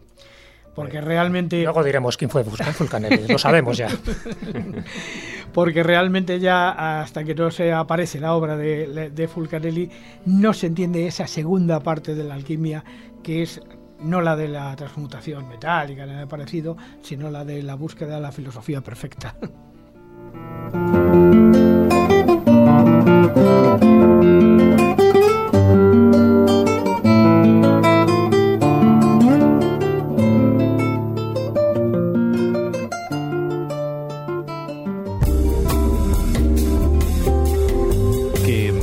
pensando yo que igual tienes un negocio o conoces a alguien que lo tenga y que esté buscando promocionarse en algún sitio. ¿Y por qué no en la escóbula de la brújula? Tenemos un podcast semanal, tenemos muchos oyentes y tenemos un correo electrónico.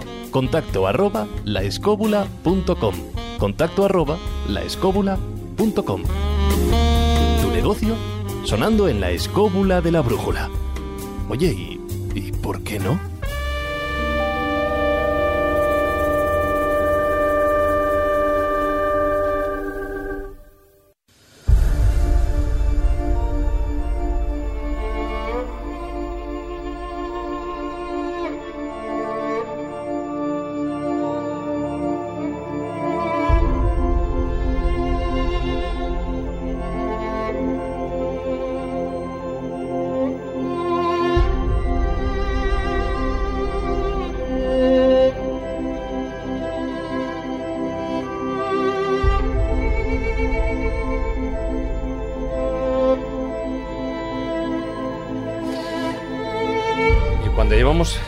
Prácticamente una hora y veinte minutos, hora y media de programa.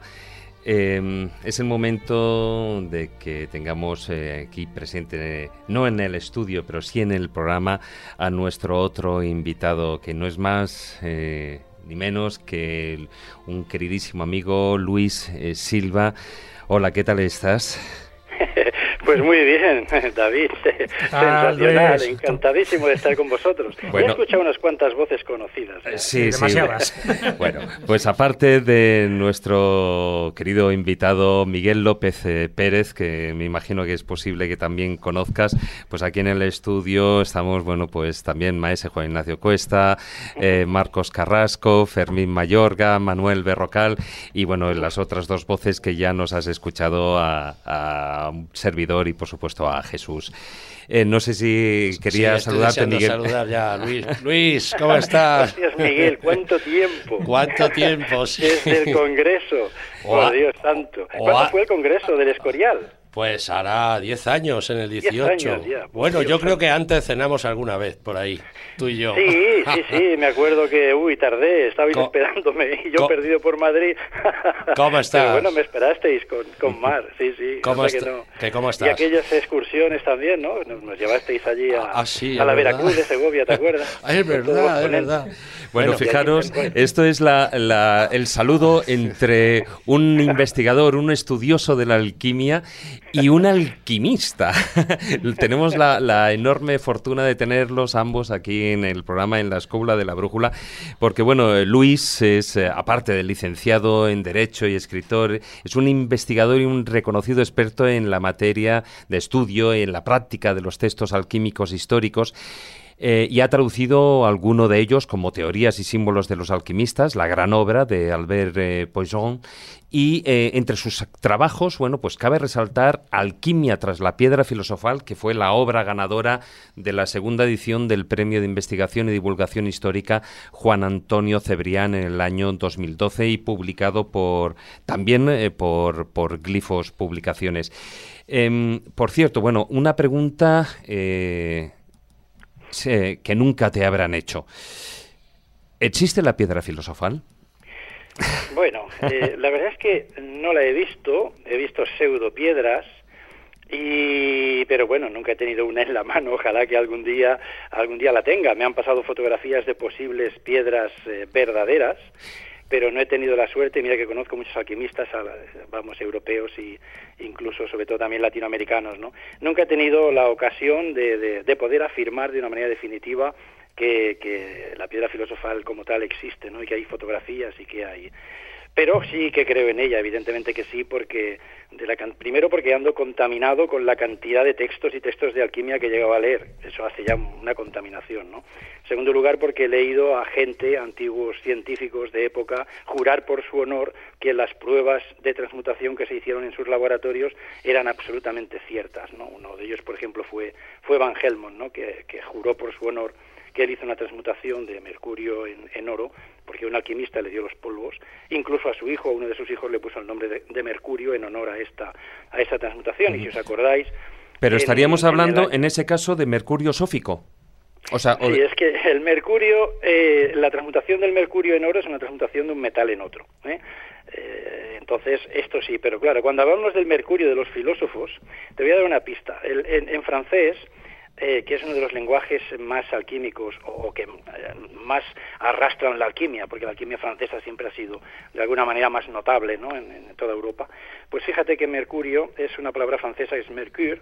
Si tú divides la palabra te sale mer, que es mar, y cure, que es sanar y lavar. Es decir, mar, que es un agua salada, que lava es un agua salada que sana. Y eso es realmente el mercurio de los filósofos, un agua, un disolvente universal que sana los metales de su lepra, de sus imperfecciones, ¿eh? y que los lava de sus heterogeneidades, dicen ellos, ¿no? De la basura que tienen, ¿no? De las crostas y crostas de, basura, ¿no? Y los alquimistas encontraron un disolvente universal, ese mercurio de los sabios, que era capaz de retrogradar esos metales, de abrirlos, y enseñarnos lo que hay dentro de ellos. ¿no? Cuando disolvían el oro ¿eh? y eran capaces de sacar su tierra roja, eran capaces con ella de hacer la piedra filosofal que transmuta y la piedra filosofal que tenía unas virtudes sanadoras extraordinarias. Y fíjate que te hablaba antes del mar, ¿eh? fíjate que los antiguos alquimistas, y eso tardé muchísimos años en descubrirlo, ellos hacían mucha referencia al mar de los sabios, el mar de los sabios, el mar de los sabios. Te voy a revelar un secreto.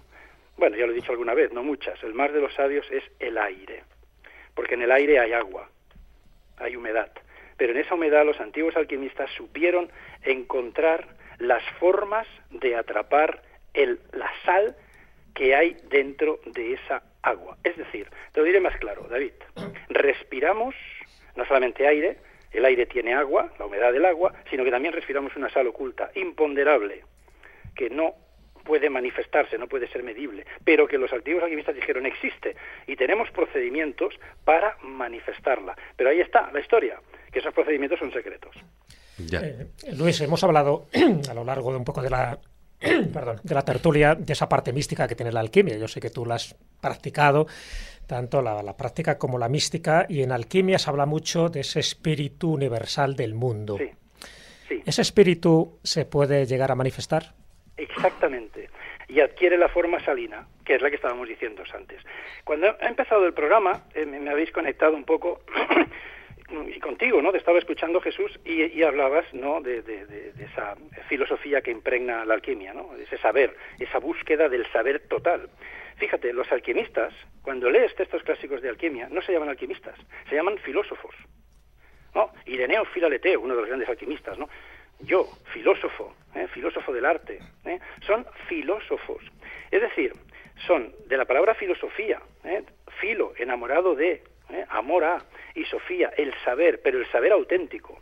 Y la filosofía, que mm, dicen la trajo Pitágoras, la dividió en tres partes, y así se ha manifestado a lo largo de la historia. Así lo manifestó Platón, así lo manifestaron los estoicos. Dividieron la filosofía, el conocimiento supremo, el conocimiento verdadero, según sus eh, creencias, ¿eh? En tres partes, lógica, física y ética. Lógica o el conocimiento del logos, lo que nosotros podemos entender por Dios. Los alquimistas hablan de una potencia universal, de una inteligencia universal. ¿Eh? No, hablan de una persona, ni mucho menos, sino hablan de un dinamismo universal, de una potencia universal que tiene la función de crear, tiene la función de sostener su obra y de ordenarla para que no entre en caos. Fijaros, ellos analizaban ese conocimiento, qué podía ser esa inteligencia universal. ¿eh? Luego hablaban del concepto física. El concepto física la segunda parte de la filosofía, viene de physis, que en griego significa naturaleza. Los alquimistas eran sobre todo filósofos naturales. En la naturaleza hay muchos secretos. Acabo de deciros uno, es decir, cómo extraer de cómo ellos extraían del aire esa sal que decían que era un bálsamo de vida. ¿eh? que era el que daba rejuvenecimiento al cuerpo, a las plantas, etcétera. ¿eh? Y en tercer lugar estaba el etos, la ética, es decir, la perfección de una de una persona. Es decir, mira, conocimiento de Dios, conocimiento, comunión con la naturaleza y conocimiento de uno mismo. Ahí están las tres partes del despertar. Y en cuanto a lo que comentabas de ese espíritu universal, está en todas, absolutamente todas las tradiciones. Llámalo prana en la filosofía hindú, llámalo chi, eh, ki en, Japón y China, eh, llámalo ruá, llámalo ru entre los árabes, entre los hebreos, llámalo alma del mundo, espíritu universal entre los alquimistas, llámalo Espíritu Santo en la religión cristiana. Eh, en fin, eh, todas las tradiciones hablan de esa fuerza o de ese espíritu universal. La diferencia entre los alquimistas con otras tradiciones es que eh, lo hacen manifiesto. O sea, el que hace pranayamas, ¿eh? el que la filosofía oriental, ¿no? El, meditador que practica pranayamas, ejercicios respiratorios, lo que quiere es llenarse de prana, de esa fuerza, ¿no? Pues esa fuerza que ellos introducen a través de la respiración, los alquimistas la hacen manifiesta en forma de sal. Entonces, eh, lo que uno de los aspectos importantes dentro de esa de la alquimia y del practicante de, la alquimia es que tanto, digamos, eh, eh, psicológica como metafóricamente logra ah, alcanzar ese estado de trascendencia. Sí, el alquimista busca la transmutación personal. Esa es la, historia final. La transmutación personal a través del conocimiento, a través de toda esa sabiduría que adquiere. En segundo lugar, Fíjate que entra el concepto ética y dentro del concepto ética entramos ya en el concepto de amor con mayúsculas. O sea, el alquimista en sus tratados, en la mayor parte de los tratados, los adeptos, porque hay muchos escritos que no son de alquimistas, pero que no son considerados adeptos, no son verdaderos filósofos, ¿no? Pero los verdaderos filósofos siempre hablan de la ética, ¿no? Que ha de tener el filósofo alquimista, ¿no? Construye iglesias, construye hospitales, eh, practica el desapego, etc., etc., ¿no? Sea amoroso con los demás, sé, compasivo porque tienes como una especie de poder sobre los demás, que puedes sanarlo, etcétera, etcétera, ¿no? Ellos utilizan mucho esa eh, también ¿no? El em, principio eh, fundamental del universo que es el amor, ¿no? El conocimiento y el amor, en definitiva, son sus dos, son sus dos brazos o sus dos piernas, ¿no? Eso es eh, en realidad la alquimia, ¿no? Todo lo demás, la alquimia no es simplemente hacer operaciones de quimicefa o de laboratorio. No, Luis, no. Dime. Es que como no te puedo ver, no te puedo hacer una señalita para que, para que me escuches. Eh, cuéntanos el gran secreto, el concepto vitriol. El concepto del vitriolo. Efectivamente. visita el, interior de la tierra, la, tierra la, piedra oculta, ¿no? Rectificando inventos ocultos mira, te, te, lo voy a, te, te, voy a explicar, ¿no? Es decir, mira, eh, eh, los antiguos alquimistas entendían la existencia de una protomateria, una primera materia que es la generadora de todo. ¿no? A través de esa primera materia, esa primera materia pues se dualiza y a partir de aquí se van eh, creando con esos matrimonios diferentes formas, ¿no? hasta conocer el, universo ¿no? que nosotros conocemos. ¿no? Los antiguos alquimistas su trabajo era retrogradar, es decir, llegar a esa primera materia de todas las cosas. ¿no? Y lo llegaron a conseguir.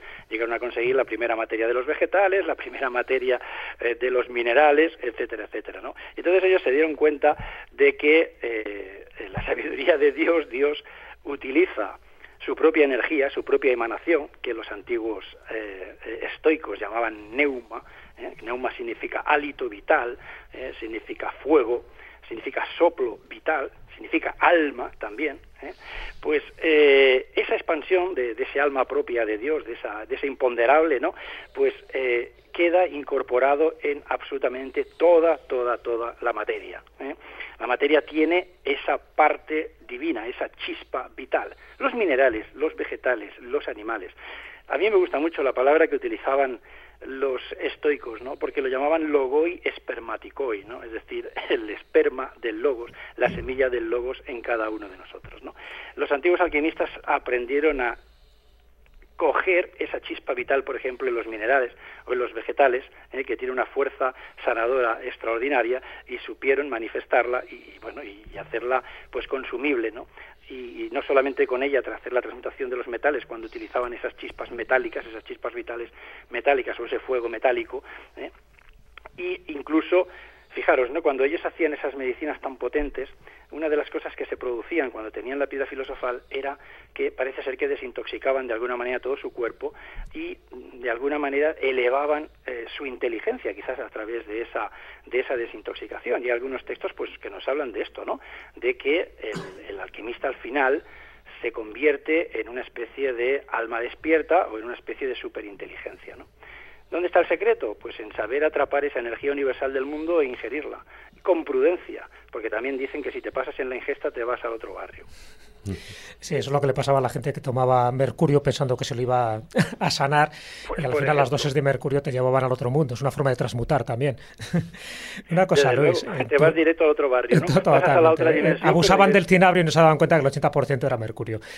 ¿Qué te iba a decir? Eh, tú en tus libros haces algo que es hacer comprensible ese lenguaje hermético y simbólico que ha tenido siempre la alquimia. Tú conoces a muchos alquimistas del pasado, pero también actuales, tanto en España como en el extranjero. ¿Has tenido algún problema eh, por intentar hacer comprensible ese lenguaje tan hermético, incluso yendo en contra de un principio alquímico que era pues, lo oscuro por lo oscuro? Tú lo estás haciendo claro y yo no sé si eso está gustando mucho a tus colegas.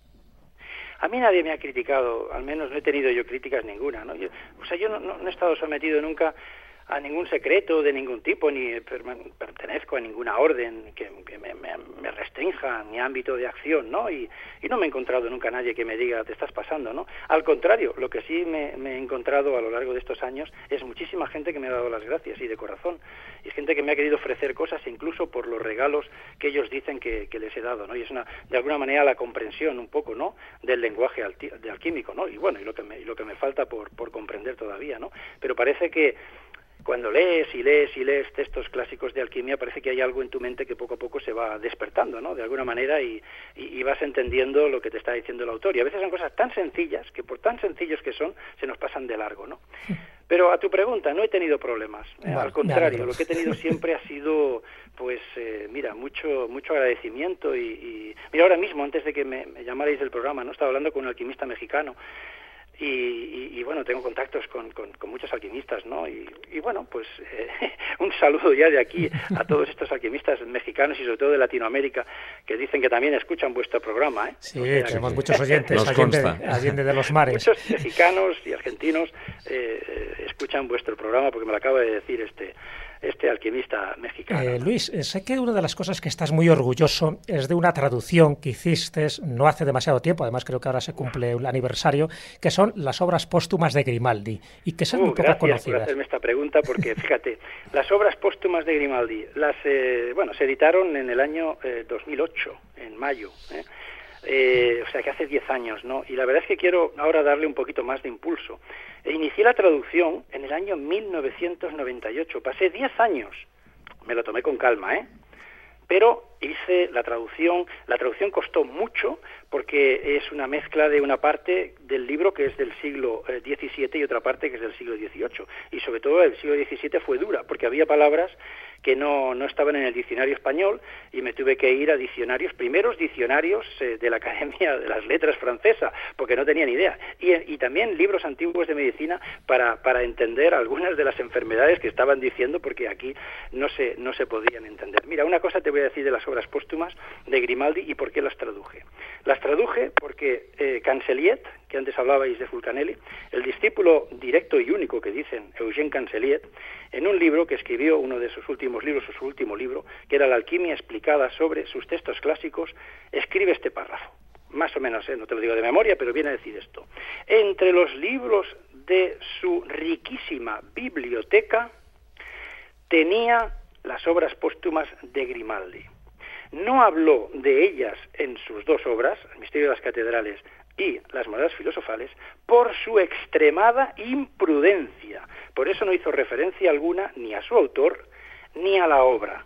¿Vale? Extremada imprudencia. Y por eso las traduje. Y efectivamente, en las obras póstumas de Grimaldi hay secretos desvelados del mundo de la alquimia. Por ejemplo, una de las formas de cómo atrapar el espíritu universal del mundo, o cómo atrapar esa sal que no vemos pero que está en el aire. Decía uno de los grandes alquimistas, el cosmopolita, dice, hay en el aire una sustancia de vida, una sal dulce y balsámica, fuente de vida. Pues existe ahí en ese libro está una de las formas en las que se atrapa esa sal. También existe una de las fórmulas para hacer un disolvente universal de los metales. Efectivamente es así, es un libro de una extremada imprudencia en cuanto a revelación de secretos alquímicos. Hay un discurso hermético en el libro precioso, hay toda una serie de, medicamentos que utilizó el eh, Denis eh, Moen Coponay de Grimaldi, que fue un médico pues que tuvo muchísima fama en el siglo XVII, fue médico protomédico del rey de Cerdeña y era una persona que se le dicen que curó a más de 20.000 enfermos, ¿eh? o sea, utilizaba, era un químico, ¿eh? era un yatro en griego significa médico y por tanto es un médico químico, un seguidor de Paracelso, es decir, utilizaban vegetales, minerales, metales para, para hacer eh, medicinas. ¿no? Y la verdad es que hay una sabiduría en ese libro, hay todo un discurso hermético que te habla prácticamente pues de, todos los principios fundamentales del arte alquímico. Bueno, no me extraña que las hayas eh, traducido esas obras póstumas de Grimaldi, porque eh, como tú antes te lo decía Jesús, ¿no? Ha sido un poquitín transgresor, ¿no? De, de, ese secreto que, bueno, pues históricamente siempre ha aparecido como que estaba tras todo todo el conocimiento alquímico. Tú hoy en día, igual que hizo en ese momento Grimaldi con, con este libro, que parece ser que era uno de los de cabecera de, de, Fulcanelli, eh, precisamente lo que tú has hecho es acercar ese lenguaje a, la sociedad, ese lenguaje alquímico de simbología, de, de textos, incluso, por supuesto, de, de, esas traducciones que hay tantos y tantos libros interesantísimos todavía por, por traducir. Luis, compañero, amigo, muchísimas gracias por haber estado con nosotros aquí en el programa. Ha sido un placer y bueno, déjame comentar que si alguien está interesado en el libro, está en ediciones Bubok, ¿eh? con dos Bs y acabado en K. Bubok. Eh, de todas formas, en, en, tu página web, si no me equivoco, que es alquimia.pro, alquimia. Bueno, lo que pasa es que está bastante abandonada porque no me he preocupado nunca, muy poco, de, la, de las redes sociales, ¿no? Ya. Y entonces, pues tampoco, no, no, no, tengo que ser más O sea, en Bubok eh, se, se pilla seguro, ¿no? Obras póstumas. En ediciones Bubo, que está el formato eh, libro y el formato digital, pues que está bajo precio y entonces en formato digital, pues eh, eh, fíjate, en segundos cualquiera lo puede tener. Sí, desde luego que sí. Y, y, mejor, ¿no? Obras póstumas de Grimaldi. De Grimaldi. Muchísimas gracias, Luis. Bueno, un abrazo enorme a todos y un abrazo enorme a Miguel y a ver si algún día coincidimos por Madrid, que de tanto en tanto pues voy por allí. Eso, Luis, anda, acércate un día y comemos. Un abrazo. Venga, Venga Luis, un día de, contacto cuando vaya para allá, que supongo que será para finales de marzo o abril, y nos hacemos una comida y tenemos una buena charla. Estupendo. Un abrazo. Saludos podemos apuntar también, ¿eh? que esa comida química me apetece. pues venga, apuntaros.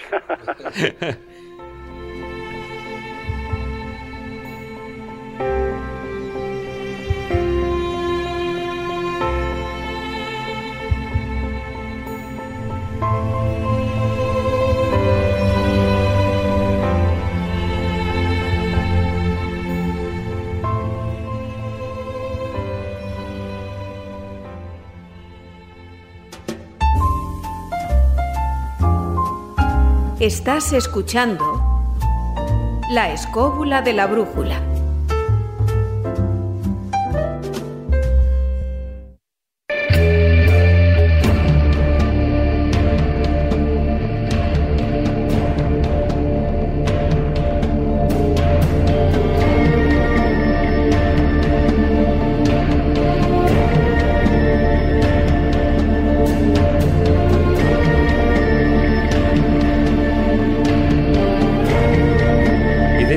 Esos grandes personajes que se han ocupado y preocupado por conocer ese trasfondo alquímico desde Roger Bacon, Nicolas Flamel, Paracelso, eh, Isaac Newton, hay un personaje, eh, y estamos hablando ya del siglo XX, que eh, sorprende.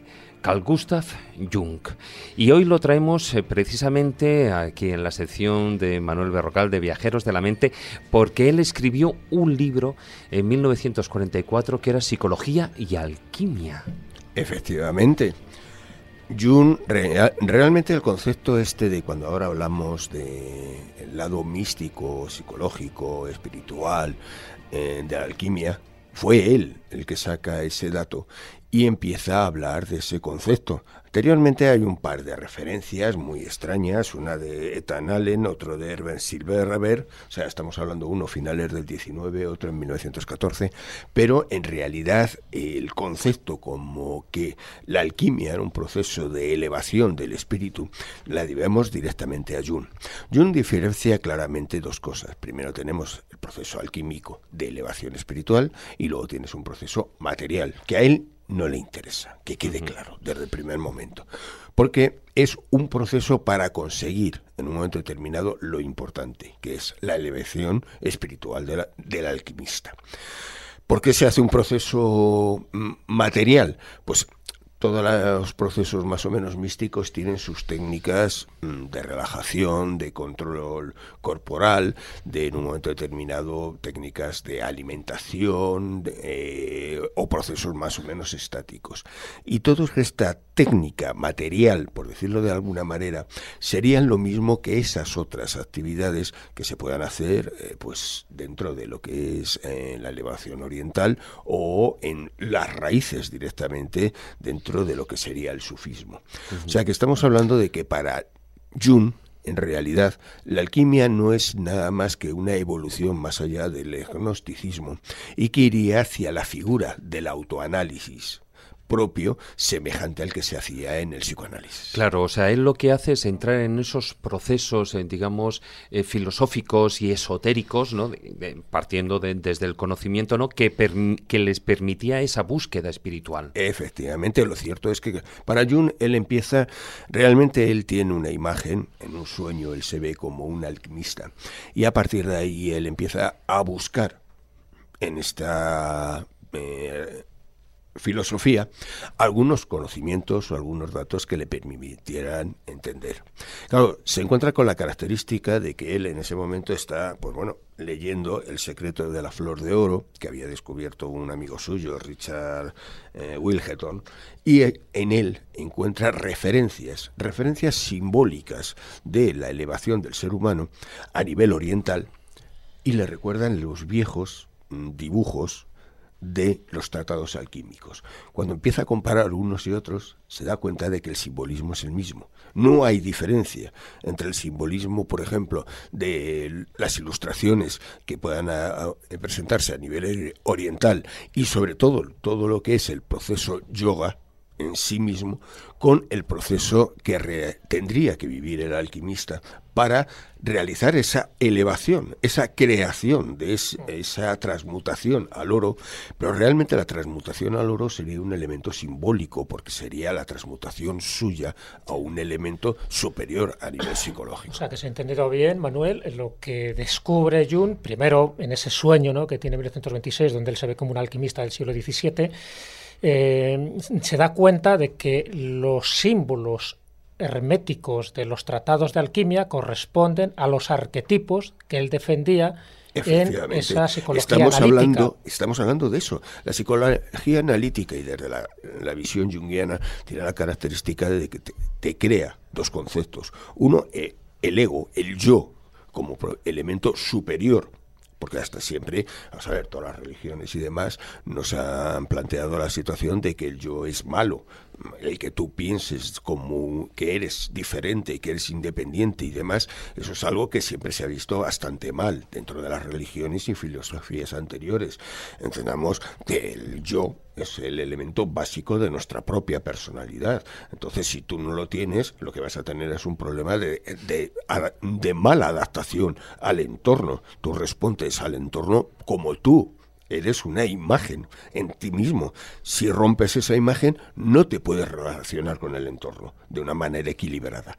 Entonces, esa imagen del yo, por un lado, y la segunda imagen, claro, la base de nuestra cultura, esos arquetipos, esos elementos psicológicos básicos que van a hacer que nuestro desarrollo, tanto psicológico como cultural, sea necesario, van a permitir, de alguna manera, entender cómo se forma la persona. Uno de esos arquetipos sería ese anima mundi, ese anima del mundo, el espíritu que hablaba Luis Silva. O sea, Por de ejemplo, forma se corresponde una cosa con la otra. Claro, es que estamos hablando de que, de alguna manera, Jung tiene una característica muy clara y él es que cuando de alguna manera entiende que existen una serie de elementos básicos de nuestra cultura que es común a todas, él lo descubre sobre todo el hecho de que cuando empieza en contacto con pues bueno, un jefe indio, americano, empiezan a hablar y se dan cuenta que los dos tienen el mismo lenguaje, nada más que con palabras diferentes.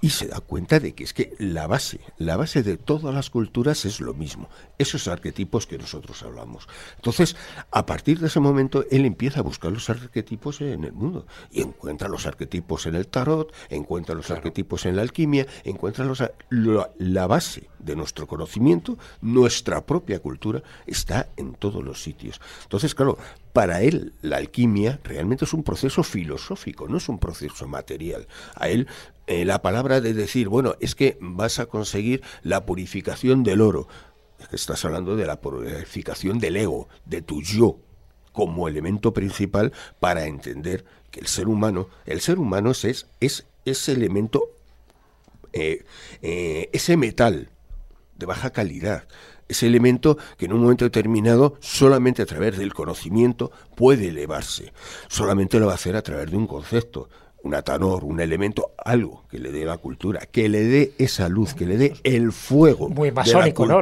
La piedra devastada que se convierte en piedra cúbica. Claro, por eso es, que estamos hablando. es, un enorme parecido. No, no, no, un enorme parecido no. Es que estamos hablando del mismo de lo mismo, realmente es el mismo concepto. Lo que pasa es que uno está dentro de una simbología y el otro es una aplicación o un entendimiento directo de esa simbología.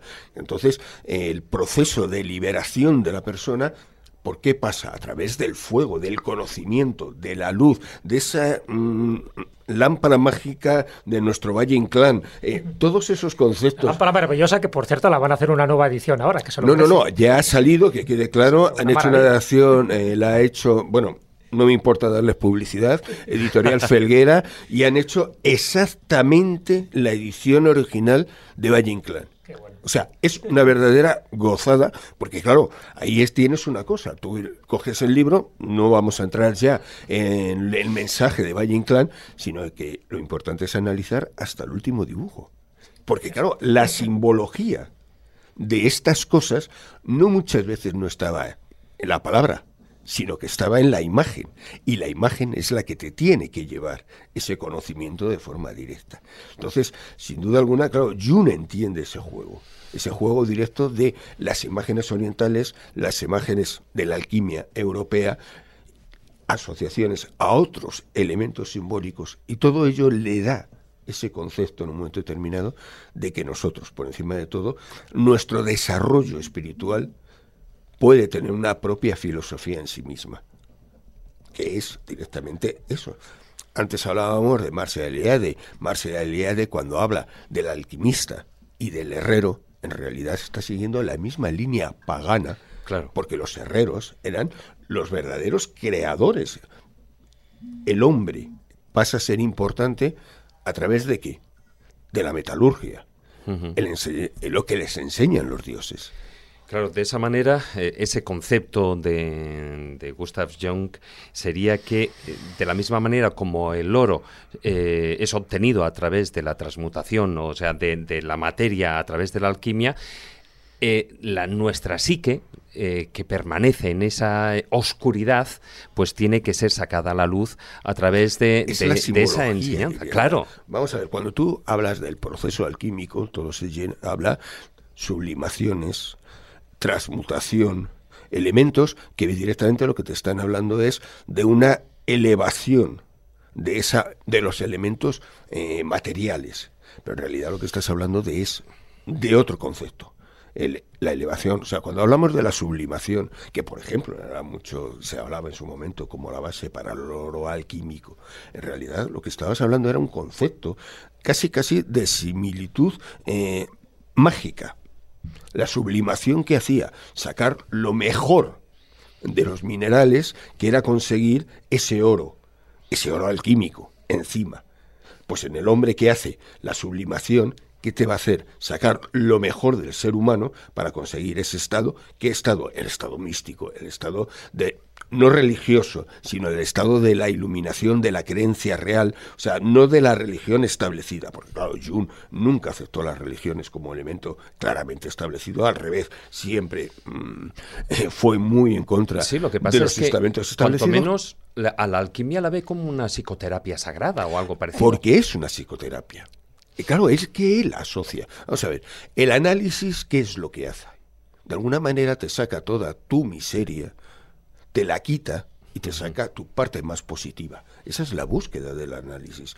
Sacar esa parte positiva que te va a hacer entender cómo y por qué has tenido esa vida y en un momento determinado poderte enfrentar a ella y, superarlo. Y esa superación es un proceso desarrollo, claramente ese desarrollo espiritual. Y ese desarrollo que él representa en un momento determinado a través de la figura del alquimista, en realidad lo que está haciendo es que tú eres ese alquimista.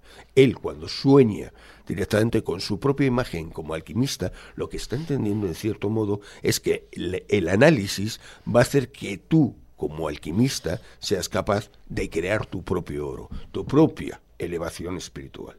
Y ese es un concepto que, claro, hoy hablamos directamente mucho de ello y demás, no sabemos de dónde nace. Buscamos a veces, hasta, bueno, la mayoría hoy se quiere buscar una base un poco en la nueva era y todas estas cosas. No, estamos hablando de 1944. O sea, de un completo genio que supo entender mucho lo que era la psicología propia de, las personas. Bueno, con esa interpretación eh, psicológica de la alquimia de Jung, ¿no? Que bueno, eh, incluso hoy en día sigue siendo un poquitín controvertida, ¿no? Eh, eh, y de un, de un pensador eh, que era del siglo XX, bueno, pues a, lo largo de, este siglo, yo antes hacía la, pregunta si se había conseguido esa piedra filosofal, se lo he preguntado a nuestros dos invitados, tanto a Luis Silva como a Miguel, que está aquí presente, em, pero el, el tema está en que durante el siglo XX sí que se ha hecho no con los atanores eh, que se tenían en la Edad Media o en el siglo XVII, eh, etcétera, pero sí que ha habido científicos que han intentado conseguir esa, ese cambio, esa transmutación entre, entre mercurio y oro. Eh, ¿Tenéis algún conocimiento sobre el tema? Miguel, por sí. Sí, yo tengo registrados hasta unos 200 procedimientos para hacer oro entre 1885 y 1940 mm, hay oro alquímico en Fornos que lo vendía un tal Emens, se lo compraba la todavía no existía Fornos, eso fue se creó en el 35, 36, pero le compraban el oro que producía. De hecho, el abandono del patrón oro como sistema monetario de comercio internacional se debió a que tenían miedo de que de pronto se inundara todo de oro. Y se acogieron al, en Bretton Woods, ya se acogieron al, al patrón dólar. Lo que pasa que el problema persistió porque el dólar se seguía manteniendo respaldando con oro. Claro. Pero mm, gente que hacía oro, sí, sí. Hay un libro, Bastante, además. Hay un libro muy interesante que se llama, no sé si lo conocéis, El pueblo secreto de Ernest Scott, donde eh, habla precisamente de, los procedimientos y de haberlo visto personalmente eh, hacer. Vamos. Bueno, yo de hecho, eh, buscando así información, he encontrado, eh, por ejemplo, en la Universidad de Harvard, en el año 1941, consiguieron, eh, a través de lo que era en aquel momento, bueno, pues esa, ese recién inventado acelerador de partículas, ¿no?, que estuvieron bombardeando sobre el Mercurio, y consiguieron em, digamos, transmutarlo hacia oro, pero es algo que, como tú bien estabas apuntando, ya se había logrado, eh, parece ser, anteriormente, en 1924, un japonés. Sí, un japonés. sí, exactamente, Nagaoka. Lo que pasa es que en ambos casos, ahí estaríamos hablando de que el oro sería radioactivo. Sí. Eh, sin poner mucho... Eh, actualmente se están intentando recomponer los experimentos de Nagaoka desde el año 96. está, hay capitales que están invirtiendo en reproducir Nagaoka.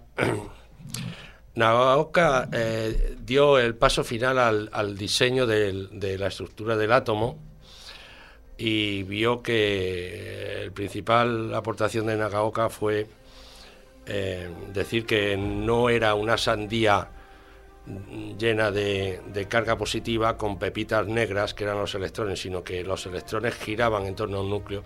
Ese fue el paso previo a la definición de, mm, última del átomo, su aportación muy importante. Frederick Soddy, un gran físico que luego se peleó con los químicos, ese sí que llegaba a transmutar hidrógeno en helio fácilmente y bueno, recibió el premio Nobel por ello.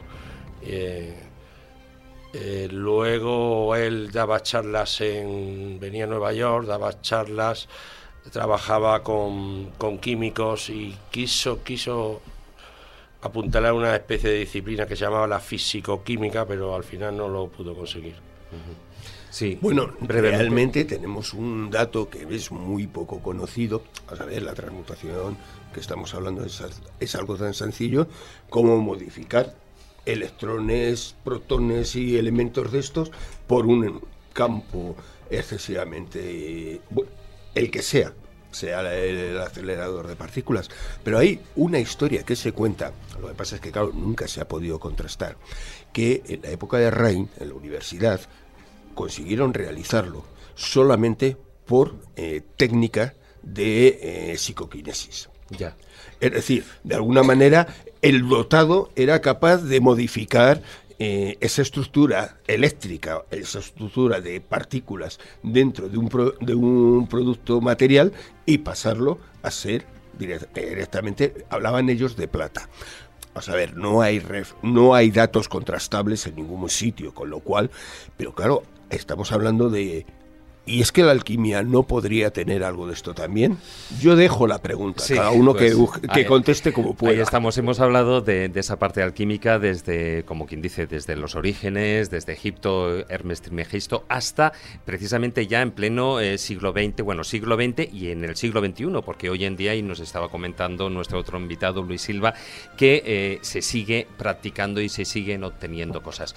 El filandón no lo podemos estirar más, eh, por supuesto se nos quedan muchísimas cosas en el tintero, pero yo creo que ha sido un buen recorrido. Eh, eh, haciendo aquí alarde de, esos secretos eh, de la alquimia y sin utilizar atanores. Al menos aquí todavía no ha explotado nada. Seguimos con el programa y con un cambio de tercio.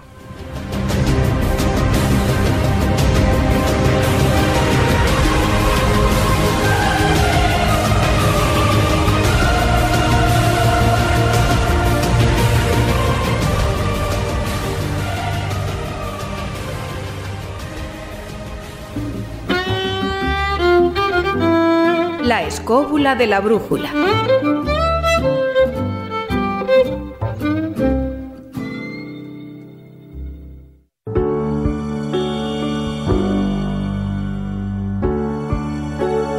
La Biblioteca de Alejandría.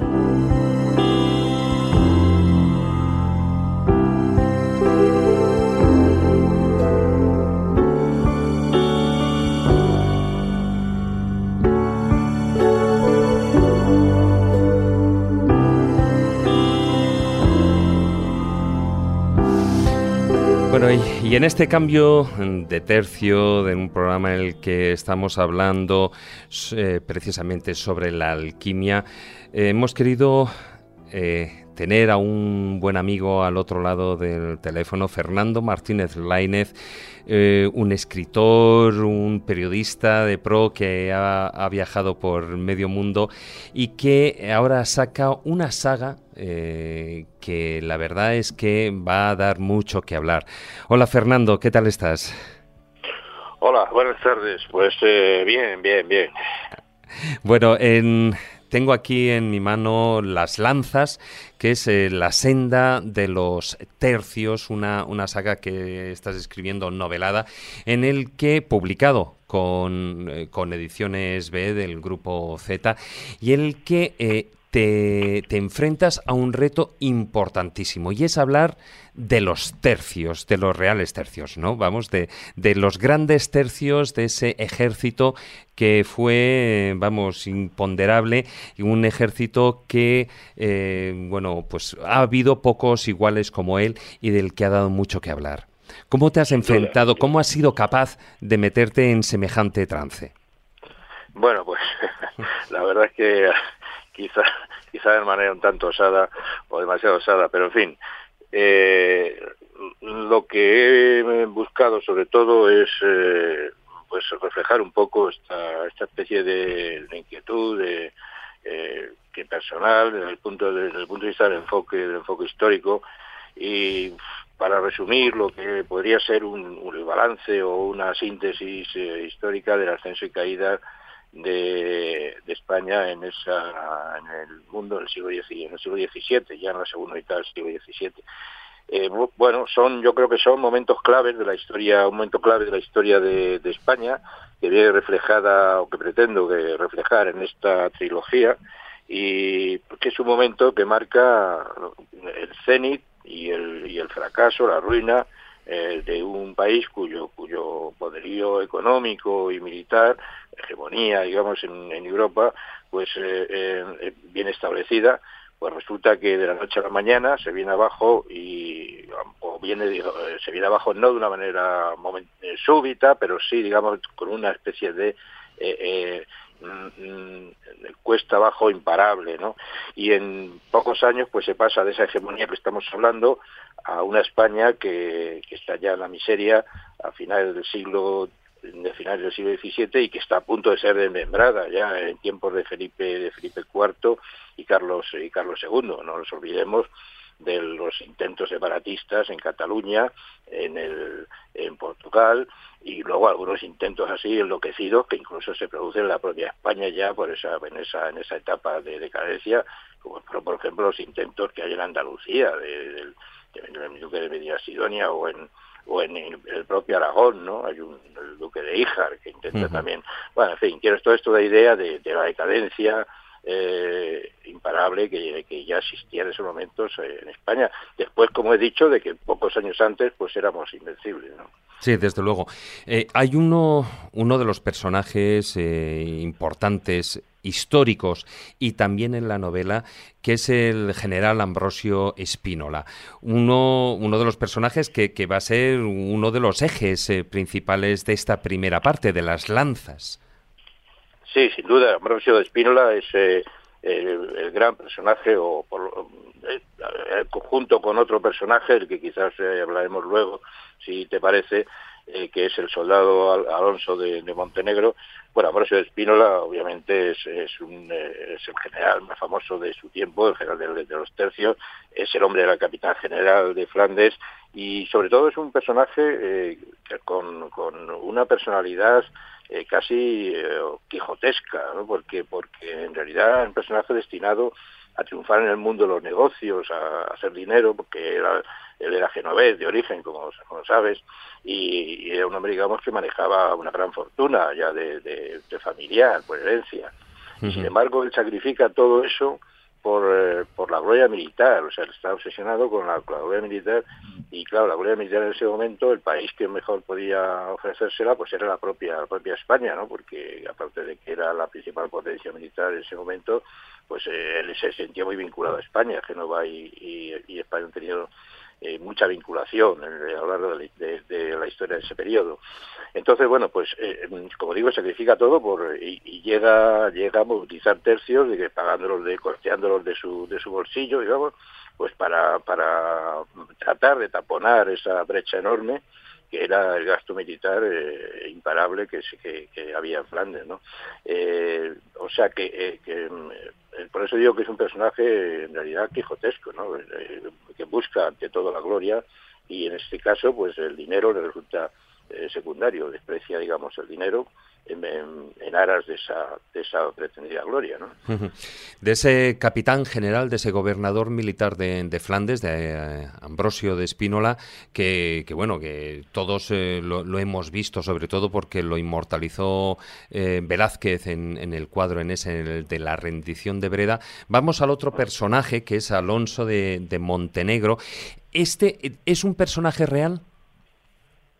No, no es un personaje real, es un personaje en el que yo he querido sintetizar un poco, simbolizar lo que podríamos llamar un, soldado eh, de, ese momento, de esa, de esa época, un soldado, digamos, eh, eh, que va o se siente partícipe de una guerra no, buscada y de una manera un tanto inconsciente pues representa los valores de esa España ya en periodo de agotamiento, que al borde de la derrota, que sin embargo bueno pues se mantiene fiel a las a las banderas que ha que ha prometido que ha prometido defender no y en ese en ese sentido es un es un personaje eh, es ante todo un, un soldado comprometido con, su con su país digamos con su gente no eh, claro él eh, Montenegro además es un lo mismo que Espínola eh, es un personaje de, de, alcurnia aristocrática que viene de, familia y tal. Alonso de Montenegro es un, soldado modesto, pues eh, digamos de, familia modesta, que en definitiva se ve, como tantos españoles de, esa época, se ven abocados a, combatir con las armas pues por una serie de circunstancias. Cada uno tenía un poco su, su, su historia, digamos, ¿no? Y en, eh, en, el caso de Montenegro él se siente comprometido no solo con su país, con su gente, sino también con, por una cuestión de lealtad personal con su, con su señor Ambrosio de Espínola, que era, era digamos, su señor natural y es eh, la personalidad que él eh, con el que él se siente, digamos, más, eh, más identificado, ¿no? Y, pero bueno, lo que sí me, me interesa dejar en claro es que no se trataba ni de un, ni de un sicario, ni de un mercenario, pues eh, un poco a sueldo de, de los eh, nobles estos caprichosos que iban buscando por ahí venganzas extrañas y tal. No, él es un, es un soldado. Y al final pues termina siendo toda su vida como un soldado y, y, muere como tantos soldados de aquel, de aquel momento, de aquella época, muere pues pobre, pero pero honrado, digamos, ¿no? Porque su, su obsesión precisamente es que esa honra que él ha adquirido a lo largo de tantos años de lucha, pues no le, no le falle nunca, no, no le falte nunca. En, en, esta trilogía es curioso porque, bueno, esta es una, una trilogía novelas, pero eh, tú aparte de, de, un gran escritor de, novelas históricas y de novela negra, que, eh, vamos, eso también es, son magníficas, también eh, escribes de divulgación histórica y sobre los tercios españoles ya eh, has escrito tres volúmenes, que son eh, Banderas lejanas, Una pica en Flandes y Tercios de España, ¿no? En, en lo que es en, en el caso de, de, la senda de los tercios, eh, ¿vas a seguir también esa, esa parte, esa misma trilogía eh, de divulgación histórica? Sí, voy a, voy a, eh, te refieres en la, en la, ficción, ¿no? En la claro, novela, claro, claro, en la novela. Uh -huh. Sí, sí, la trilogía, pues, eh, hay ahí, base, eh, después de, de, de las lanzas, pues eh, he propuesto, digamos, novelar lo que podríamos llamar el, el, periodo culminante de España en la Guerra de los 30 años y luego, digamos, ese periodo final de la Guerra de los 30 años eh, que para España resulta, resulta catastrófico porque prácticamente ya eh, es cuando Francia adquiere la, la, hegemonía europea o nos arrebata la hegemonía europea esa que, que nosotros eh, habíamos tenido durante durante siglo y medio y ese es el eh, en esas en esas eh, dos novelas que faltan es donde pienso desarrollar la idea esta que, de, que, de que estamos eh, estamos hablando que te uh -huh. ¿no? Bueno, pues ahí está esta, esta primera novela de la trilogía de La senda de los tercios, esta primera eh, que has llamado Las lanzas, una novela histórica que recuerda todas esa gesta de los mejores eh, ejércitos que, que, han tenido Europa y que, bueno, pues en ella hay grandes estrategias militares, hay intrigas políticas, hay historias de amor, eh, personajes fascinantes como dos, como estos dos que hemos mencionado, Ambrosio Espínola y también Alonso de Montenegro, y otros muchos que, que el lector eh, interesado en la historia, que no se debe de perder esta trilogía, pues también conoce conocerá. Muchísimas gracias, eh, Fernando, por haber estado con nosotros. Bueno, muchas gracias a vosotros y hasta la próxima. Un abrazo muy fuerte. Un abrazo, hasta pronto.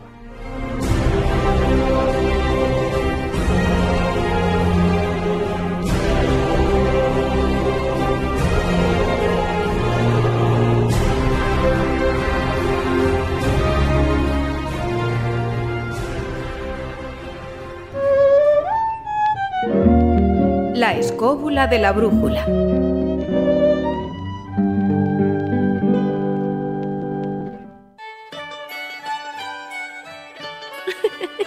Los cuentos de Callejo.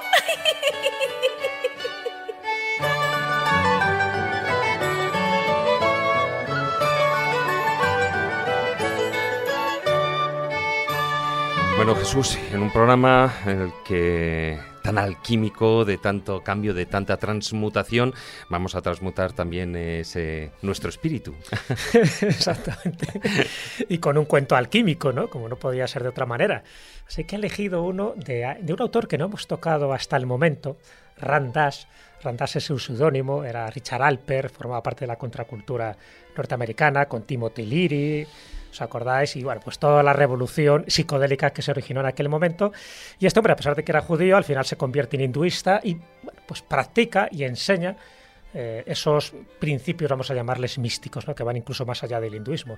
Bueno, y él también en sus libros ponía ejemplos de cuentos, de metáforas, para entender un poco mejor el mensaje, que en el fondo es lo que transmitimos siempre en este tipo de cuentos de callejo. Así que te parece, recogemos este cuento de Randas, que se titula Las dos olas, y los oyentes verán al final por qué he elegido este cuento y por qué encaja perfectamente en este tema. Bueno, pues estoy ansioso. Vamos a escucharlo.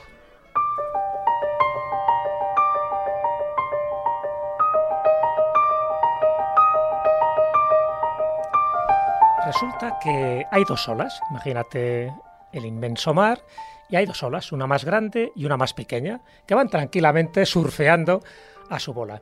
Hasta que una de ellas, la ola grande, ve que al final hay tierra y que las olas rompen y se deshacen. Y la ola grande empieza a coger miedo y le dice a la ola pequeña, ay, ¿te estás fijando? Mira, que es que, que, llega el final, que vamos a morir, que mira lo que le está pasando a nuestras hermanas olas. Y la ola pequeña le dice, ah, tranquilo, que no pasa nada. Pero ¿cómo que no pasa nada? Pero no estás viendo lo que está ocurriendo, que vamos a morir, que esto es el fin del mundo. Tranquila, vamos a ver. Conozco ocho palabras que te pueden quitar perfectamente el miedo. ¿Cómo que ocho palabras ni monsergas? Pero no estás viendo lo que ocurre. Tranquila, ¿quieres que te diga esas palabras? Pero ojo, son ocho palabras que tienes que asimilar, que tienes que comprender, que tienes que creer. Y esas ocho palabras van a hacer que transmute tu espíritu, que transmute el agua del que se componen nuestras olas y verás que no pasa nada. ¿Cómo que no pasa nada? Que estamos cada vez más cerca de la orilla. Dime, dime rápidamente esas palabras. Y cuando ya están muy cerca para romper esas dos olas, la ola pequeña le dice, atenta, tú no eres la ola, eres el mar.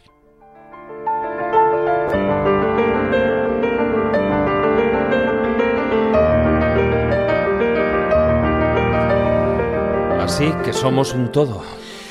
Pero fíjate, ahí se le quitó el miedo. ¿Qué más da que rompa esa ola si luego va a haber otra ola y otra más y otra más? Pero es cierto que esas ocho palabras tan sencillas, tan iniciáticas, tan directas, rompe el miedo. Evidentemente lo podemos utilizar con otros símiles. Estos son dos olas, pero en el fondo todos somos todo. Y esa muerte, ese supuesto rompimiento de la ola que parece que ahí termina tu vida, ¿qué va? continúa una vez más y una vez más. Eso nos metería en otros terrenos más místicos, que no es el momento. Pero acordaros de estas ocho palabras que se pueden aplicar a todas las facetas de la vida. Tú no eres la ola, eres el mar.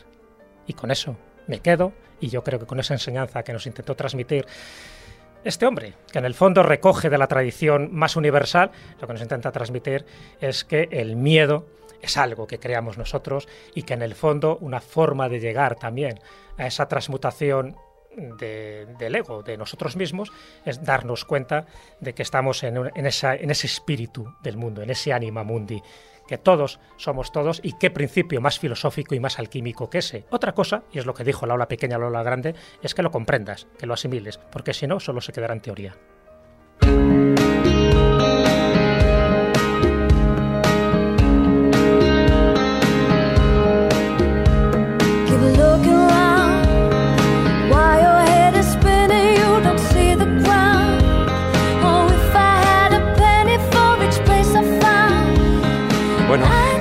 Amigos, Esto ha sido todo por hoy, un programa largo de, que nos ha transmutado a todos en el espacio, en el tiempo y también, por supuesto, en el, en el conocimiento.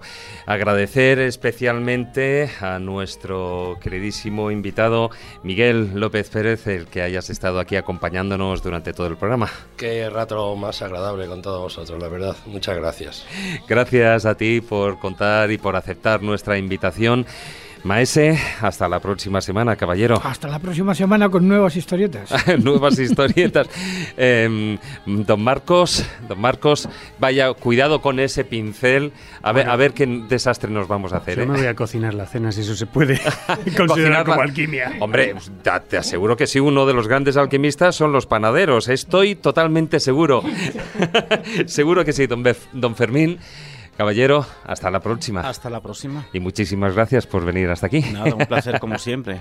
bueno, lo mismo también a don Manuel Berrocal, querido amigo, gracias. Eh, Muchas gracias por todo y ya sabes, la mejor transmutación que existe es el sentir y el vivir. Sentir y vivir, uy, qué bonito. Eh, con eso me quedo. Jesús, ya hasta la Pues, próxima semana. Dicho queda, me voy a preparar la cena, porque como dijo nuestra invitada de la semana pasada, Mar Rey, qué mejor alquimia que la de los fogones. No, desde luego, hombre, la mejor alquimia, yo estoy convencido, los panaderos, los panaderos, desde luego que sí. Agradecer también a Fran que nos ha acompañado como siempre al otro lado de la pecera y a todos eh, vosotros queridos escobuleros muchísimas gracias por escucharnos una semana más. Solo me queda como hago siempre recordaros nuestra página web laescobula.com y por supuesto nuestra presencia en las redes sociales. En Facebook la página oficial La Escóbula de la Brújula, en Twitter nuestro perfil es arroba escobuleros y no os olvidéis nuestro canal en YouTube, donde os encontraréis con vídeos nuevos que vamos subiendo todas las semanas. Queridos amigos, tratad de ser felices e ilustraos. Hasta la próxima semana.